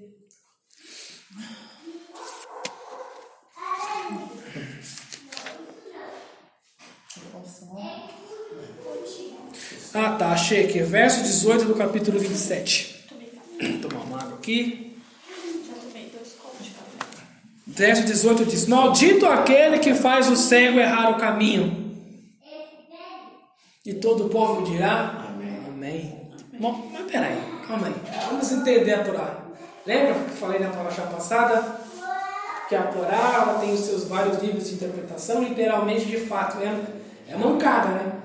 Um cego está passando na tua frente, o deficiente visual está passando na tua frente, e ele pergunta assim: é, para onde fica a saída do trem? É, você sabe que a saída é esquerda, mas você manda ele para a direita, para onde é a linha do trem. Eu acho que, acho que o ser humano que faz isso é. Tá, Nem, já deixou de ser humano. considerado ser humano. Deixou de ser ser humano, né? Vamos entender que o ser humano não faz. Então o que, que a Torá está dizendo aqui? Maldito é aquele que faz o cego errar o caminho. É justamente sobre a questão do ensino. Aquele que ensina errado. Por isso que a nossa preocupação aqui na Britolã é ensinar Torá. Ensinar Torá sobre a, a, a, a ótica judaica, dos Tsadikim, dos sábios de Israel. Ensinar a Torá sobre a ótica de Yeshua e dos Talmudim, certo? E ensinar o certo. Por isso que nós temos aqui, ó, Shulchan Aruch, nós temos livros de Torá, para quê? Para ensinar o certo. Então, geralmente as pessoas perguntam para mim assim, ah, Bíblia, como é que é isso isso que você quer? Vou te ensinar o certo. Vou te dar uma opinião judaica, judaicamente falando, é assim, assim, assim, assim, assim, assim. Quando a gente sabe. Foi aquela questão do divórcio que eu pensei. Como eu fui pedir opinião, eu fui pedir opinião, a princípio o cristianismo que eu era de lá, mas aí eu falei assim, eu vou, pensar, eu vou pedir opinião para a fonte, para saber se estou certo ou correto, para que eu não faça qualquer coisa fora do. Exato. Né? Para não ser ensinado errado, porque Exato. se você ensinar errado, aquilo pode, eu acredito, você pode vir contra você, sei lá. Uhum. Maldito aquele que fizer o cego errar É. o caminho. Então vamos lá.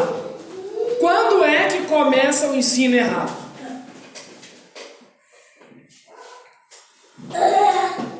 Começa o ensino errado quando eu começo a fazer ponte. Eu tenho uma coisa caché, coxa, eu estudo uma coisa coxa, mas, poxa, ah, nossa sinagoga está vazia. Vamos colocar umas coisinhas mais, mais gostosas aqui para as pessoas virem para cá. Aí eu trago aqui a Aline Barros, trago aqui é, um monte de Ludmilla. porcaria, Ludmilla, trago um monte de porcaria aqui, só para ter prazer de ter a sinagoga cheia de gente, mas eu estou ensinando errado. Qual que é, como é que o ensino começa errado? Olha só.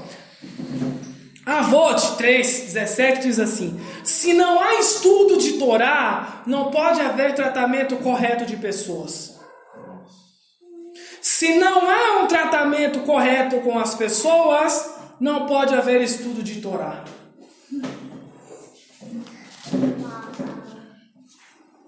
Eu preciso tratar todos que vêm, que me buscam de forma correta. Todos aqueles que me procuram, eu preciso dar uma orientação correta. Sim ou não? Sim, Baruch Hashem. Preciso dar uma instrução correta. Se eu ensino errado, é porque o meu estudo de Torá é deficiente. Agora, vamos trazer isso para um conceito mais elevado? Aquelas pessoas que fazem guerra ao sistema anterior,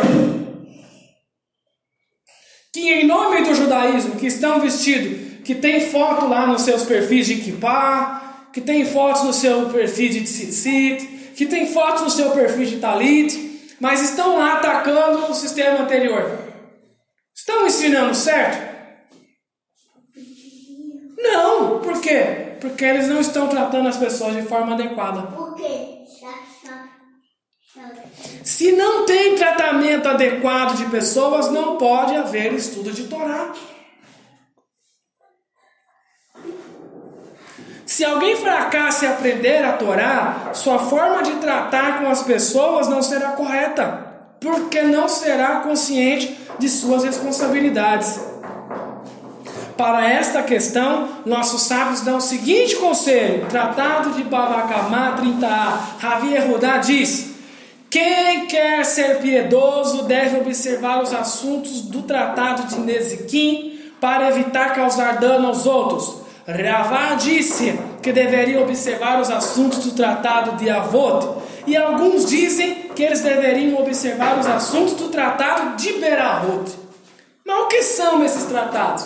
Todos esses tratados citados em Bavacamá tratam da, do nosso relacionamento com o próximo nos dando orientações importantes no que tange à forma que devemos nos portar nas nossas relações humanas ou de que forma devemos olhar o nosso próximo. Se por outro lado, alguém que não trata corretamente as outras pessoas, sua Torá será esquecida como castigo por causa Shilur Hashem, por, por, por profanar o nome do Eterno. Está no Tratado de Omar. Os sábios ainda ensinam sobre tais indivíduos. Que corruptas são as ações dessa pessoa que estuda a Torá. O que, que os sábios estão querendo dizer aqui? No Tratado de Babacalmar, eles estão discutindo Poxa, como é que para uma pessoa tratar bem a outra, tem que estudar o tratado de Neziquim, tem que tratar o tratado de Pirkei-Avot, nós acabamos de ler aqui Pirkei-Avot, e tem que estudar também o tratado de Berahot, por quê? Porque todos esses tratados tratam da relação homem com homem, com o seu próximo. Então, se eu, se eu faço um estudo, ou se eu faço uma postagem, se o meu comentário é pejorativo, com relação às pessoas que estão no sistema anterior, o meu estudo de Torá é defeituoso. E se eu estudo com esse propósito de atacar as pessoas, eu serei, eu estou profanando o nome do Eterno. O Eterno vai fazer com que eu esqueça a Torá. Está no Tratado de Omar 86. Porque o meu estudo, eu não estudo para me elevar, eu não estudo para me aprender a como me relacionar com as pessoas. Eu estudo para humilhar os outros. O Eterno faz com que eu esqueça a Torá. E os sábios dizem que as corrupções dessa. que as, as, que as ações dessa pessoa, que é o estudo da Torá dela, é um estudo corrupto. É fazendo um cego, um cego. É um cego guiando um cego. Que ela acha que está assim. Aí ela vai lá e posta. Olha, é tudo pagão, vocês são tudo pagão, Natal é pagão, aí não pode, não pode ter uma festa é, é, do calendário gregoriano que começa os ataques em rede social. Isso. Não aprendeu, não aprendeu nada. E aí até a questão do próximo que pega, né? Que é a forma que o conceito de próximo. Hum? É, o conceito próximo, o conceito de próximo não é próximo daquilo que você gosta. É um próximo sem rosto. É. Né? Esse próximo pode ser o teu inimigo. Sim. Ama teu próximo. Exatamente. Qualquer uma pessoa que vai se relacionar com pode você. Ser o próximo, isso. É. Então, quer dizer, essas pessoas não entendendo nada do processo. Aí elas estão ensinando errado. Porque como é que uma pessoa que foi atacada por esse comportamento inapropriado vai fazer chuvar? Não tem. É, é, é já vai ficar totalmente quase, pra, vai precisar desconstruir uma ideia totalmente equivocada para a pessoa chegar muito mais difícil. Seria interessante, seria interessante então, concluímos aqui, que essas pessoas que querem fazer ataque ao sistema anterior tirem as, as indumentárias judaicas. Exatamente. Porque ela está profanando o nome de Hashem. Não adianta eu usar o Talit né, e postar fotos de Talit no Facebook e estar tá atacando as pessoas que estão lá. Essa não é a postura da Britolã. A Britolã não tem como postura atacar nenhum sistema religioso. Nenhum. A postura de um servo de Hashem não ataca nenhum sistema religioso. Quem faz isso não está contribuindo para o reino dos céus. Está totalmente fora. E não e vai estudar a Torá, e vai ler livro de Torá, e a Torá vai sair da cabeça dela, porque o Eterno não vai deixar que essa pessoa se lembre de coisas elevadas. Ela não vai ter acesso a coisas elevadas. É, é, é o, o, que eu vejo hoje, até nesses grupos que eu, eu falei assim, eu vejo repetições. São repetições das mesmas coisas. Não existe algo profundo, elevado. São repetições. E isso acaba acontecendo. Para, para, para. São repetições. Isso Exatamente. Eles são papagaios. Roda, roda, roda, roda e acaba no mesmo lugar, no mesmo conceito, falando de trindade e ataca isso, ataca aquilo, sempre na mesma coisa, não muda nada. Exatamente, você está falando é muito, é, é, é muito, é muito, é verdadeiro, porque veja bem, nós temos três serviços do dia para fazer. Shaharit, Minha e Arvit. Nós temos orações da noite. Nós temos um monte de brahá para fazer. Nós temos que estudar a Torá. E eu vou ficar perdendo tempo discutindo sobre trindade. Uma pergunta, uma pessoa dessa quer praticar judaísmo?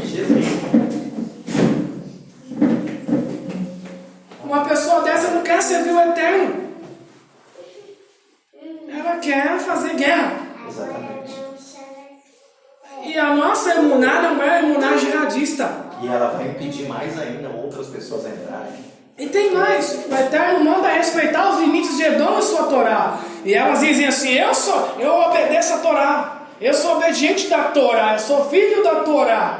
E o Eterno fala: Então respeite os limites de Edom, mas ele não respeita. Cada dez palavras dele em rede social, e cada dez palavras dele conversando pessoalmente, nove palavras, vírgula nove, são de ataque às pessoas. Querem atacar, quer, quer convencer as pessoas a, pelo intelecto. E pior, hein? Pior. Querem ser mestres, mas mestres de coisas que elas nem conhecem. Olha só. Jacó, capítulo 3, verso 1. Caros irmãos, não vos tornei muitos de vós mestres, por quanto sabeis que nós que ensinamos seremos julgados com maior rigor. Mas ele quer ser mestre, ele quer ensinar, quer ensinar o que não conhece. Timóteo, o apóstolo Rav Shaul, ele ensina para Timóteo: alguns, contudo, se desviaram desses princípios e se entregaram a discussões sem valor nenhum, intentando ser mestres da lei, quando não compreendem nem o que propalam, nem os assuntos sobre os quais fazem as afirmações com tanta convicção a lei e os seus reais objetivos. Sabemos, todavia, que a lei é boa se alguém a usa de forma adequada. Ou seja, o camarada tá lá no, no, no Facebook tacando pau nos cristãos, falando que guarda a Torá, falando que estuda, que, que estuda a Torá, que está estudando o sábado de Israel, que guarda Shabat e vai lá e taca o fogo no Trindade, taca o fogo nas festas lá. Mas aí você pergunta, você está guardando o Rosh Hashanah, guardando da forma correta? Construiu tudo que Você está guardando o Shabbat correto? Você está estudando a Torá todo dia? Oi? Yom Kippur. Aí, mostra aí os frutos da sua vida. Você entende? Porque se você, se você, se você se preocupa em fazer as coisas com o eterno, você não vai se envolver em vã discussão, cara. Eu posto os estudos lá no Facebook, sempre tem um ou outro que vai lá e. Ah, tem. Fale aí, queridão. Eu estou ocupado em preparar outro estudo para postar semana que vem. Independente dos que eles vão colocar. É? Só dá joinha. Só dá um joinha, dá um like pra ele, dá uma cavona. Né? Preocupados. Aí, agora eu rachei. As pessoas chamam a gente pra discutir coisas. Cara, cara, eu tô, tô, tô em outra vibe, velho. Tô procurando, sabe? Até porque você vai perder o seu tempo e não vai ganhar. Não ganha. Shaul fala aqui para Timóteo, olha só, intentando ser mestres da lei, quando não compreendem nem o que propalam, nem os assuntos sobre os quais fazem afirmação com tanta convicção. O conceito disso, até de conhecimento, uma vez eu aprendi, aprendi numa, numa, numa palestra financeira com um economista, ele falava sobre, sobre isso. Ele falou que quando você trabalha em banco durante muito tempo, você conhece todo tipo da nota, as notas originais, as notas, dólar, seja lá o que for. E aí fala assim, como conhecer a nota falsa? Ele falou, é fácil.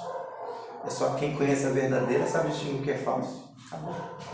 E é isso é uma. Então quem tem o verdadeiro, ele quando, quando o cara começa a falar, o cara. é, é Não, mas essas pessoas que propagam essas. que propagam essas. É, esses ataques aí ao sistema anterior, elas acham que conhecem o judaísmo. Acham que conhecem, Você pergunta para ela assim, como é, como, é, qual o significado do tzitzit? Cada nó tem... Por quê? Por que você tem que dar tantas voltas? Ele não sabe. Mas ele sabe atacar a trindade. Sabe atacar as festas lá. Como se o Eterno tivesse dado a Torá para eles. O eterno, do quê? O eterno, as festas de, de Natal, Ano Novo, né? Que eles começam é. a falar do... Quando chega a época de festa, o Facebook fica lotado de porcaria. Rosh Hashanah.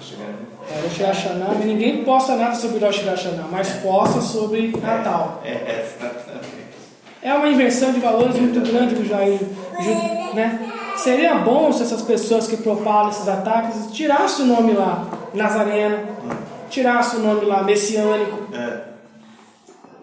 Coloca lá qualquer religião. Pode pôr lá, Fraimita. Não tem problema nenhum, não é judaísmo. É. Pelo menos. Coloca lá, eu sou da casa.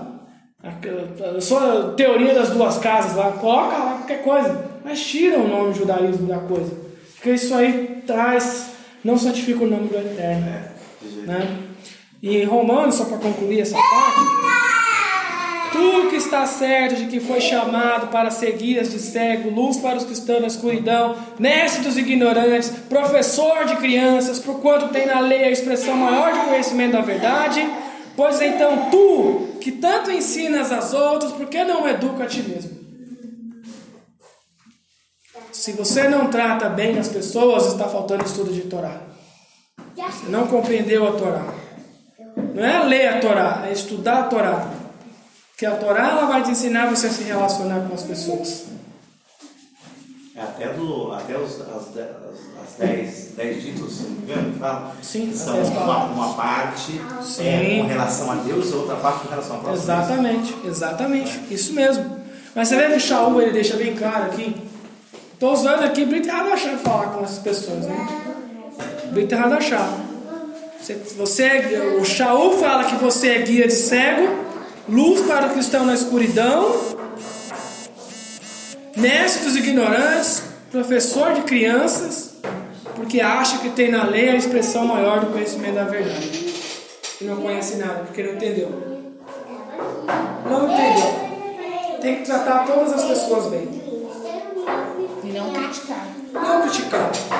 Seguir a paz com todos. Porque, vamos, vamos, vamos analisar profundamente. Os cristãos são nossos inimigos? Não. Os cristãos matam os judeus hoje? Não. Ah, mas lá no passado eles mataram. E daí? E daí? Foram, as, foram todos os judeus que mataram a Machia? Não, foi um grupo específico. Exatamente. Devemos condenar todos os judeus porque generalizar. generalizar? Não. Sim, um grupo de cristãos no ano passado matou um monte de gente. Mas e daí? Esses que nós relacionamos hoje matou alguém? Persegue alguém? Não! Então não são nossos inimigos. Agora, Amaleque é nosso inimigo. Ninguém fala de matar Amaleque. Geração, né? Geração, geração. Mas a Torá manda, não esqueça de Amaleque. É. Né? Lembrança? É, lembra-te de Amaleque.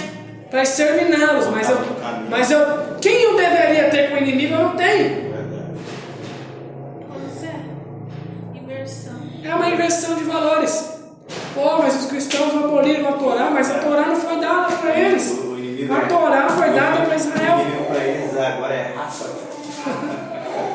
Fala, Bruna, que você ia falar. Então, é porque assim, se você criticar as pessoas, por mais que elas estejam fazendo o que elas querem fazer, você criticar, ou você julgar, você está tendo conhecimento, você está aprendendo. E querendo ou não, o eterno ele vai cobrar. Ele Vai. vai, cobrar o que, o que a De pessoa alguma está fazendo. vai né? cobrar. Ele vai cobrar. É, por quê? Porque você está ensinando, você é um professor agora, você é o mestre.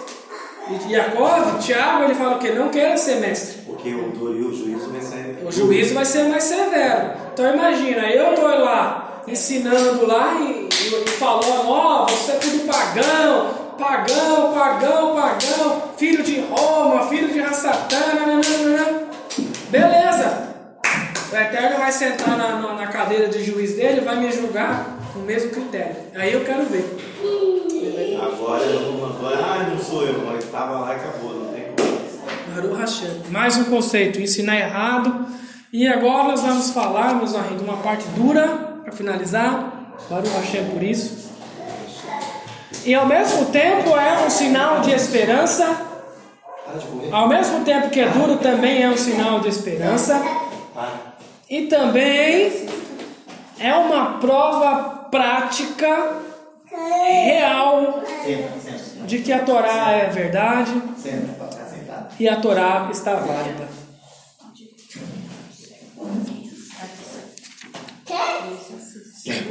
Quebra da Ketubá. Ketubá é um documento de casamento. É? Não. Não, documento de casamento. É- É, e o divórcio é get. É get. A Torá é o contrato de casamento entre o Eterno e Israel. Hum, Devarim, nessa paraxá, no capítulo 27, verso 9, Passuque 9, diz: Moshe e os sacerdotes levitas falaram a todo Israel, dizendo: Preste atenção e ouve Israel. 27, 9. Hoje tu te tornaste uma nação para o eterno teu Elohim. Tu deves, portanto, obedecer os teus ao eterno teu Elohim e guardar seus mandamentos e decretos, como hoje estou te prescrevendo. Houve um contrato de casamento no Har de Sinai. A igreja cristã não é a noiva de Israel, não é a noiva do Eterno. A noiva do Eterno é Israel. O Eterno não reconhece outra noiva fora de Israel. O quê? A igreja diz que é a noiva do cordeiro. Ah, sim. Né? Não, a noiva do cordeiro é Israel. A igreja cristã pode ser uma amante, mas Hashem não tem amante. Né? A noiva de Israel, é, a noiva do eterno, de, do, do Machia é Israel. E o contrato de casamento é a Torá. E existe um milhão de benefícios em se cumprir da Torá. Nesse contrato o Eterno fala, olha, eu vou, vocês vão plantar e vai colher. Vocês vão ser ricos. Vocês não vão ter necessidade de nada nesse casamento. Se vocês me obedecerem e me amarem. Vou dar tudo para vocês. Se vocês me obedecerem, vocês não pedirão emprestado. Vocês emprestarão para as muitas nações. Se vocês cumprirem esse contrato de casamento, o inimigo virá atrás de vocês por um caminho, mas fugirá por sete. É um contrato de casamento. Cláusulas. As cláusulas são essas. Tem as cláusulas, ó, obedeça, guarda meu Shabat, amo o próximo. As benesses do cumprimento dessas cláusulas são: vocês vão pedir, eu vou dar. Vocês serão plenamente felizes, felizes no campo, felizes na cidade. Vocês serão motivo de júbilo, as nações virão até você. Eu quero ver cabeça, não É, vocês serão cabeça, não serão cauda, vocês serão um povo de fato escolhido. Porém, contudo, no entanto, se não obedecer, Então nós vamos falar sobre algumas sobre algumas maldições aqui que se cumpre hoje e atestam a validade da Torá.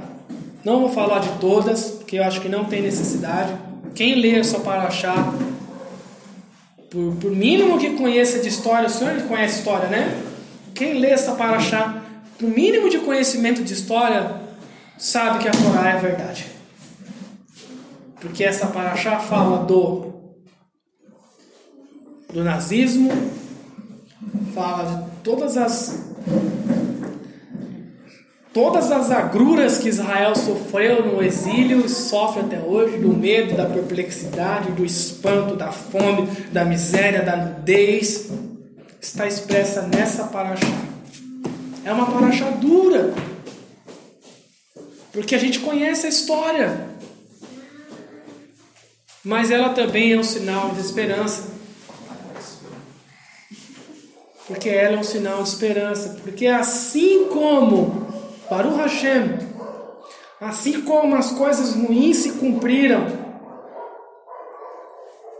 quando Israel desobedeceu, nos dá esperança de quando Israel se reconciliar, quando Israel cumprir Torá, quando Israel guardar um Shabat, mas um Shabat de verdade, quando Israel amar os prosélitos, quando Israel entender não estamos nem falando de Israel aceitar Yeshua como Machia. Eu estou falando quando Israel cumprir Torá.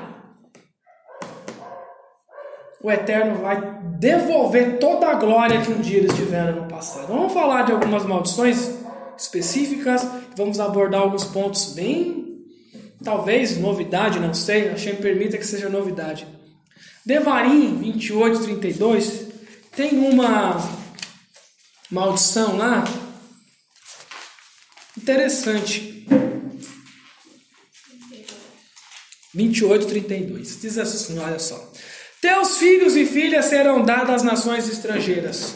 Tu o verás acontecer com os teus próprios olhos e ficarás saudoso deles todos os dias, mas nada poderás fazer. O que, que, os irmãos entendem quando o Eterno fala aqui nessa palavra? O que é dar os filhos para outras nações?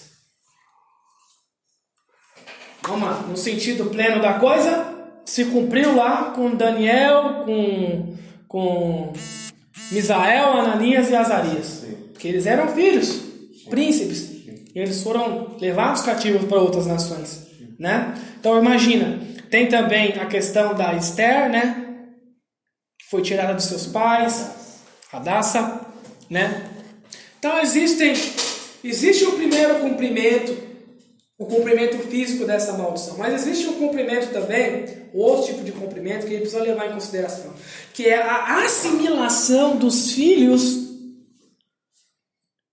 A assimilação dos filhos que largam o judaísmo e vão praticar as coisas em concordância, em consonância com as demais nações. Sim ou não? Podemos entender assim? Porque o camarada cresceu no berço judeu, cresceu lá de forma ortodoxa, ultra ortodoxa. Sim. Só que quando ele cresce, o que, ele faz? Ele abandona o judaísmo. A maior parada gay do mundo acontece é feita por quem? Por Bnei Israel. A maior parada gay do mundo é feita por Bnei Israel. Na terra de Israel. Eles estão, estão se assimilando. Hã? Tel Aviv. Eu vi um comentário aqui em 2020, é isso? Tem todos os anos lá. A maior Paranavê do mundo é lá. Teus filhos serão dados a outras nações como escravos, diz a Paraxá. Se entendermos como algo literal, podemos identificar que talvez esta correção tenha acontecido. Como eu disse lá com Daniel, com Azarias, é, Ananias, né, Sadraque, Mesaque e Abednego, lá quando os filhos são levados cativos para servirem os reis. Né? Mas uma análise atual sobre o judaísmo odierno e seu excesso de zelo tem abortado uma geração inteira que aos poucos vão sendo abraçados pelas outras nações e rapidamente absorve para si seu estilo de vida promíscuo e totalmente longe do eterno. É isso que está acontecendo. Eles crescem lá no judaísmo ortodoxo. E é difícil você trazer de volta para fazer techuvá. Difícil, porque eles não querem. Eles não querem fazer o retorno. Por quê? Porque tem um problema nesse judaísmo ortodoxo, ou ultra-ortodoxo. O excesso de zelo, sem amor. Sem compaixão.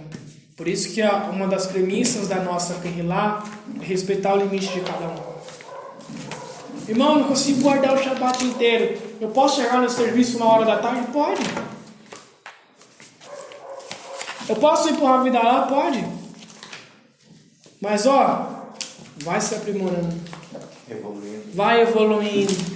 Qual que foi a instrução que Yaakov Hatzadik, líder da Kehilá, disse lá? Olha, avisa a eles são eles vão ter que se apartar da imoralidade sexual, blá, blá, blá, blá.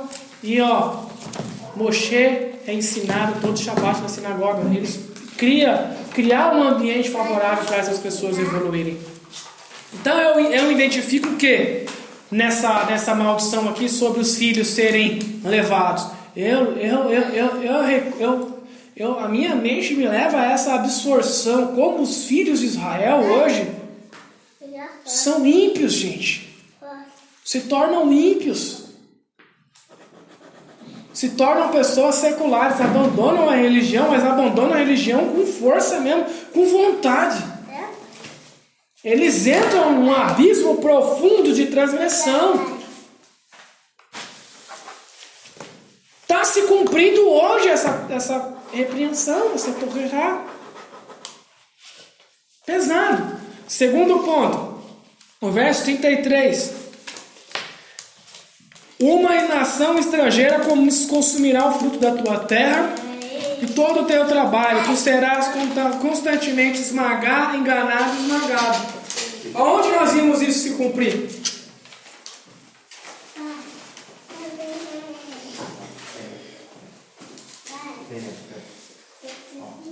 Gideão, Gideon, Gideon, malhando trigo no lagar.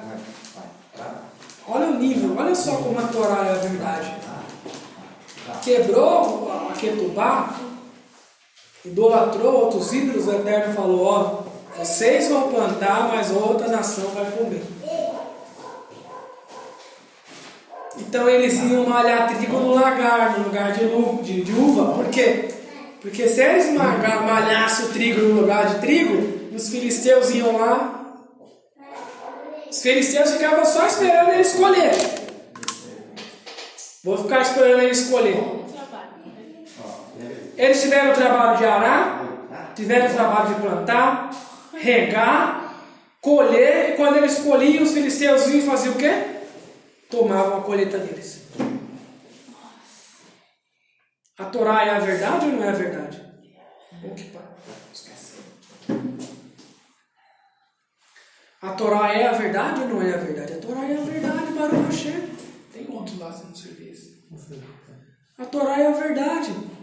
Olha, o Eterno disse: vocês vão plantar, as outras nações vão comer. É pesado. Próximo.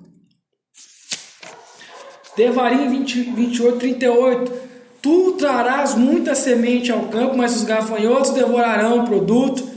E o pouco que tu recolherás, tu plantarás e cultivarás videiros, mas os ervos comerão as uvas, e assim tu não beberás o vinho, ou terás uma colheita, tu terás oliveiras em teus territórios, mas olivais cairão, e tu não te alegrarás com teu óleo. Ou seja, sabe o que nós falamos lá do bicurim? Que se eles fizessem aquele ritual de Tenufá, os sábios dizem que aquele, afastariam as pragas das tendas deles, das colheitas deles. Agora com a desobediência da Torá é diferente. As pragas vêm. O que, que o profeta Malaquias profetiza lá em, em 3.10, né? Malahi 3.10. O, o, gafanho, o que o gafanhoto deixar, Isso. O, a locusta vai comer. Tem uma, uma lógica, né? Na realidade, Malaquias 3.10 é dízimo, onde fala em Joel. Joel, é isso, isso, profeta Joel. Ele fala o quê? Olha só. depois o cortador, o, o, o, cortador vai comer, o que sobrar do cortador o migrador vai comer, o que sobrar do migrador a locusta vai comer, o que sobrar da locusta o verme vai comer. É só coisa pesada. O último destruidor. E tem ainda um destruidor ainda na história. Que vem e detona tudo.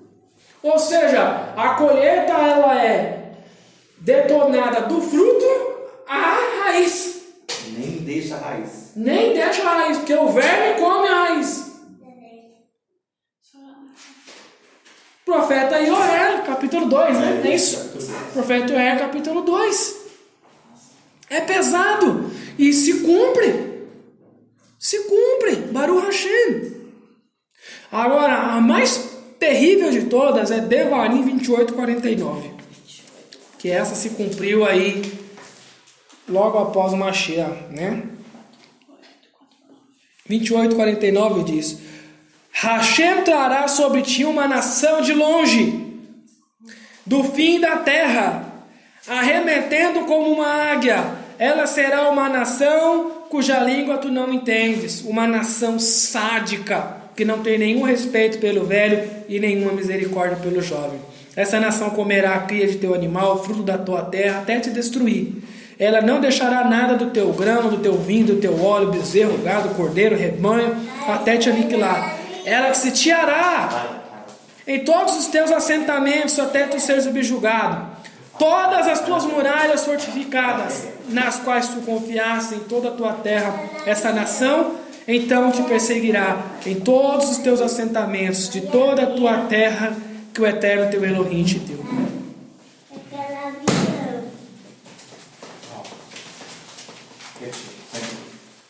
Propondo sua discussão sobre a destruição do templo e as calamidades que caíram sobre Israel, a Guemará cita o versículo: A voz é a voz de Yaakov, mas as mãos são as mãos de Esav. Que os sábios expuseram o seguinte: A voz, esse é o grito despertado pelo imperador Adriano, que fez o povo judeu gritar quando matou 600 mil. Meus amigos, presta atenção: a águia citada aí na Paraxá é o símbolo de Roma. O símbolo de Roma é uma águia que ia na frente deles, né? Isso está. Olha só. Yeshayahu diz que o Eterno revela o fim das coisas no princípio. Nós estamos lendo a Torá. E a Torá está falando: se vocês quebrarem o contrato de casamento, eu vou levantar a nação de Roma contra vocês. E olha o que a nação de Roma fez. Citando aqui ainda Guemará: a voz é a voz de Jacob, mas as mãos são as mãos de Esaú que os sábios expuseram o seguinte: a voz, esse é o grito despertado pelo imperador Adriano que fez o povo judeu gritar quando matou 600 mil contra 600 mil em Alexandria, no Egito. O dobro do número de homens que deixaram no Egito. A voz de Jacob esse é o grito despertado pelo imperador Vespasiano, que matou 4 milhões de pessoas na cidade de Beitar. E alguns dizem que matou 40 milhões de pessoas. E as mãos são as mãos de Esave. Este é o reino perverso de Roma, que destruiu o nosso templo, queimou o nosso santuário e nos exilou na nossa terra. Tratado de Gitim 57b. A Torá é a verdade ou não é a verdade? Com certeza. A Torá está válida ou não está válida? E a Torá diz, aqui ó, que eles perseguirão vocês em todos os seus assentamentos. Não basta Roma ter perseguido o povo de Israel na terra de Israel, quando Israel se exilou nas nações, o que, que eles fizeram? Levantaram um sistema religioso e esse sistema religioso passou a perseguir os judeus aonde é que eles estiveram. Que é a Inquisição, que é a Inquisição. A Torá está válida ou não está válida? Está válida. Mas Baruch Hashem, todas essas desgraças ocultam o bem. Essa torreira, ou seja, essa disciplina, essa advertência, essa, essa é, disciplina, né? É a evidência da validade da Torá e de seu potencial profético. Porque a Torá é um livro profético. A Torá não diz que os filhos de Israel vão ser absorvidos? Sim. Mas olha o que os profetas também dizem. Inclusive,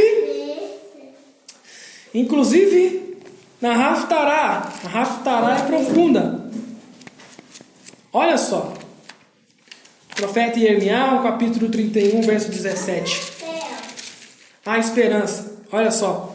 31, 17. Diz assim, ó.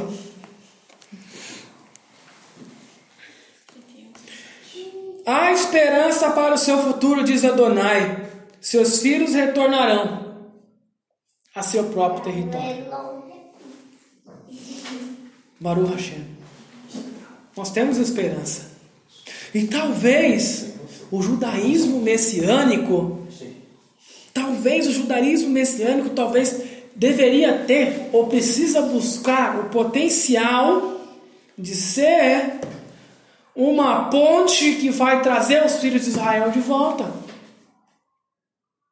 Por quê, meus arrim? Cuidando dos filhos de Israel, recebendo-os e sendo um instrumento para tratar as enfermidades, tratar os problemas emocionais, tratar os problemas espirituais dos filhos de Israel. Mas para isso, o judaísmo messiânico precisa se estruturar. O judaísmo messiânico precisa cumprir Torá.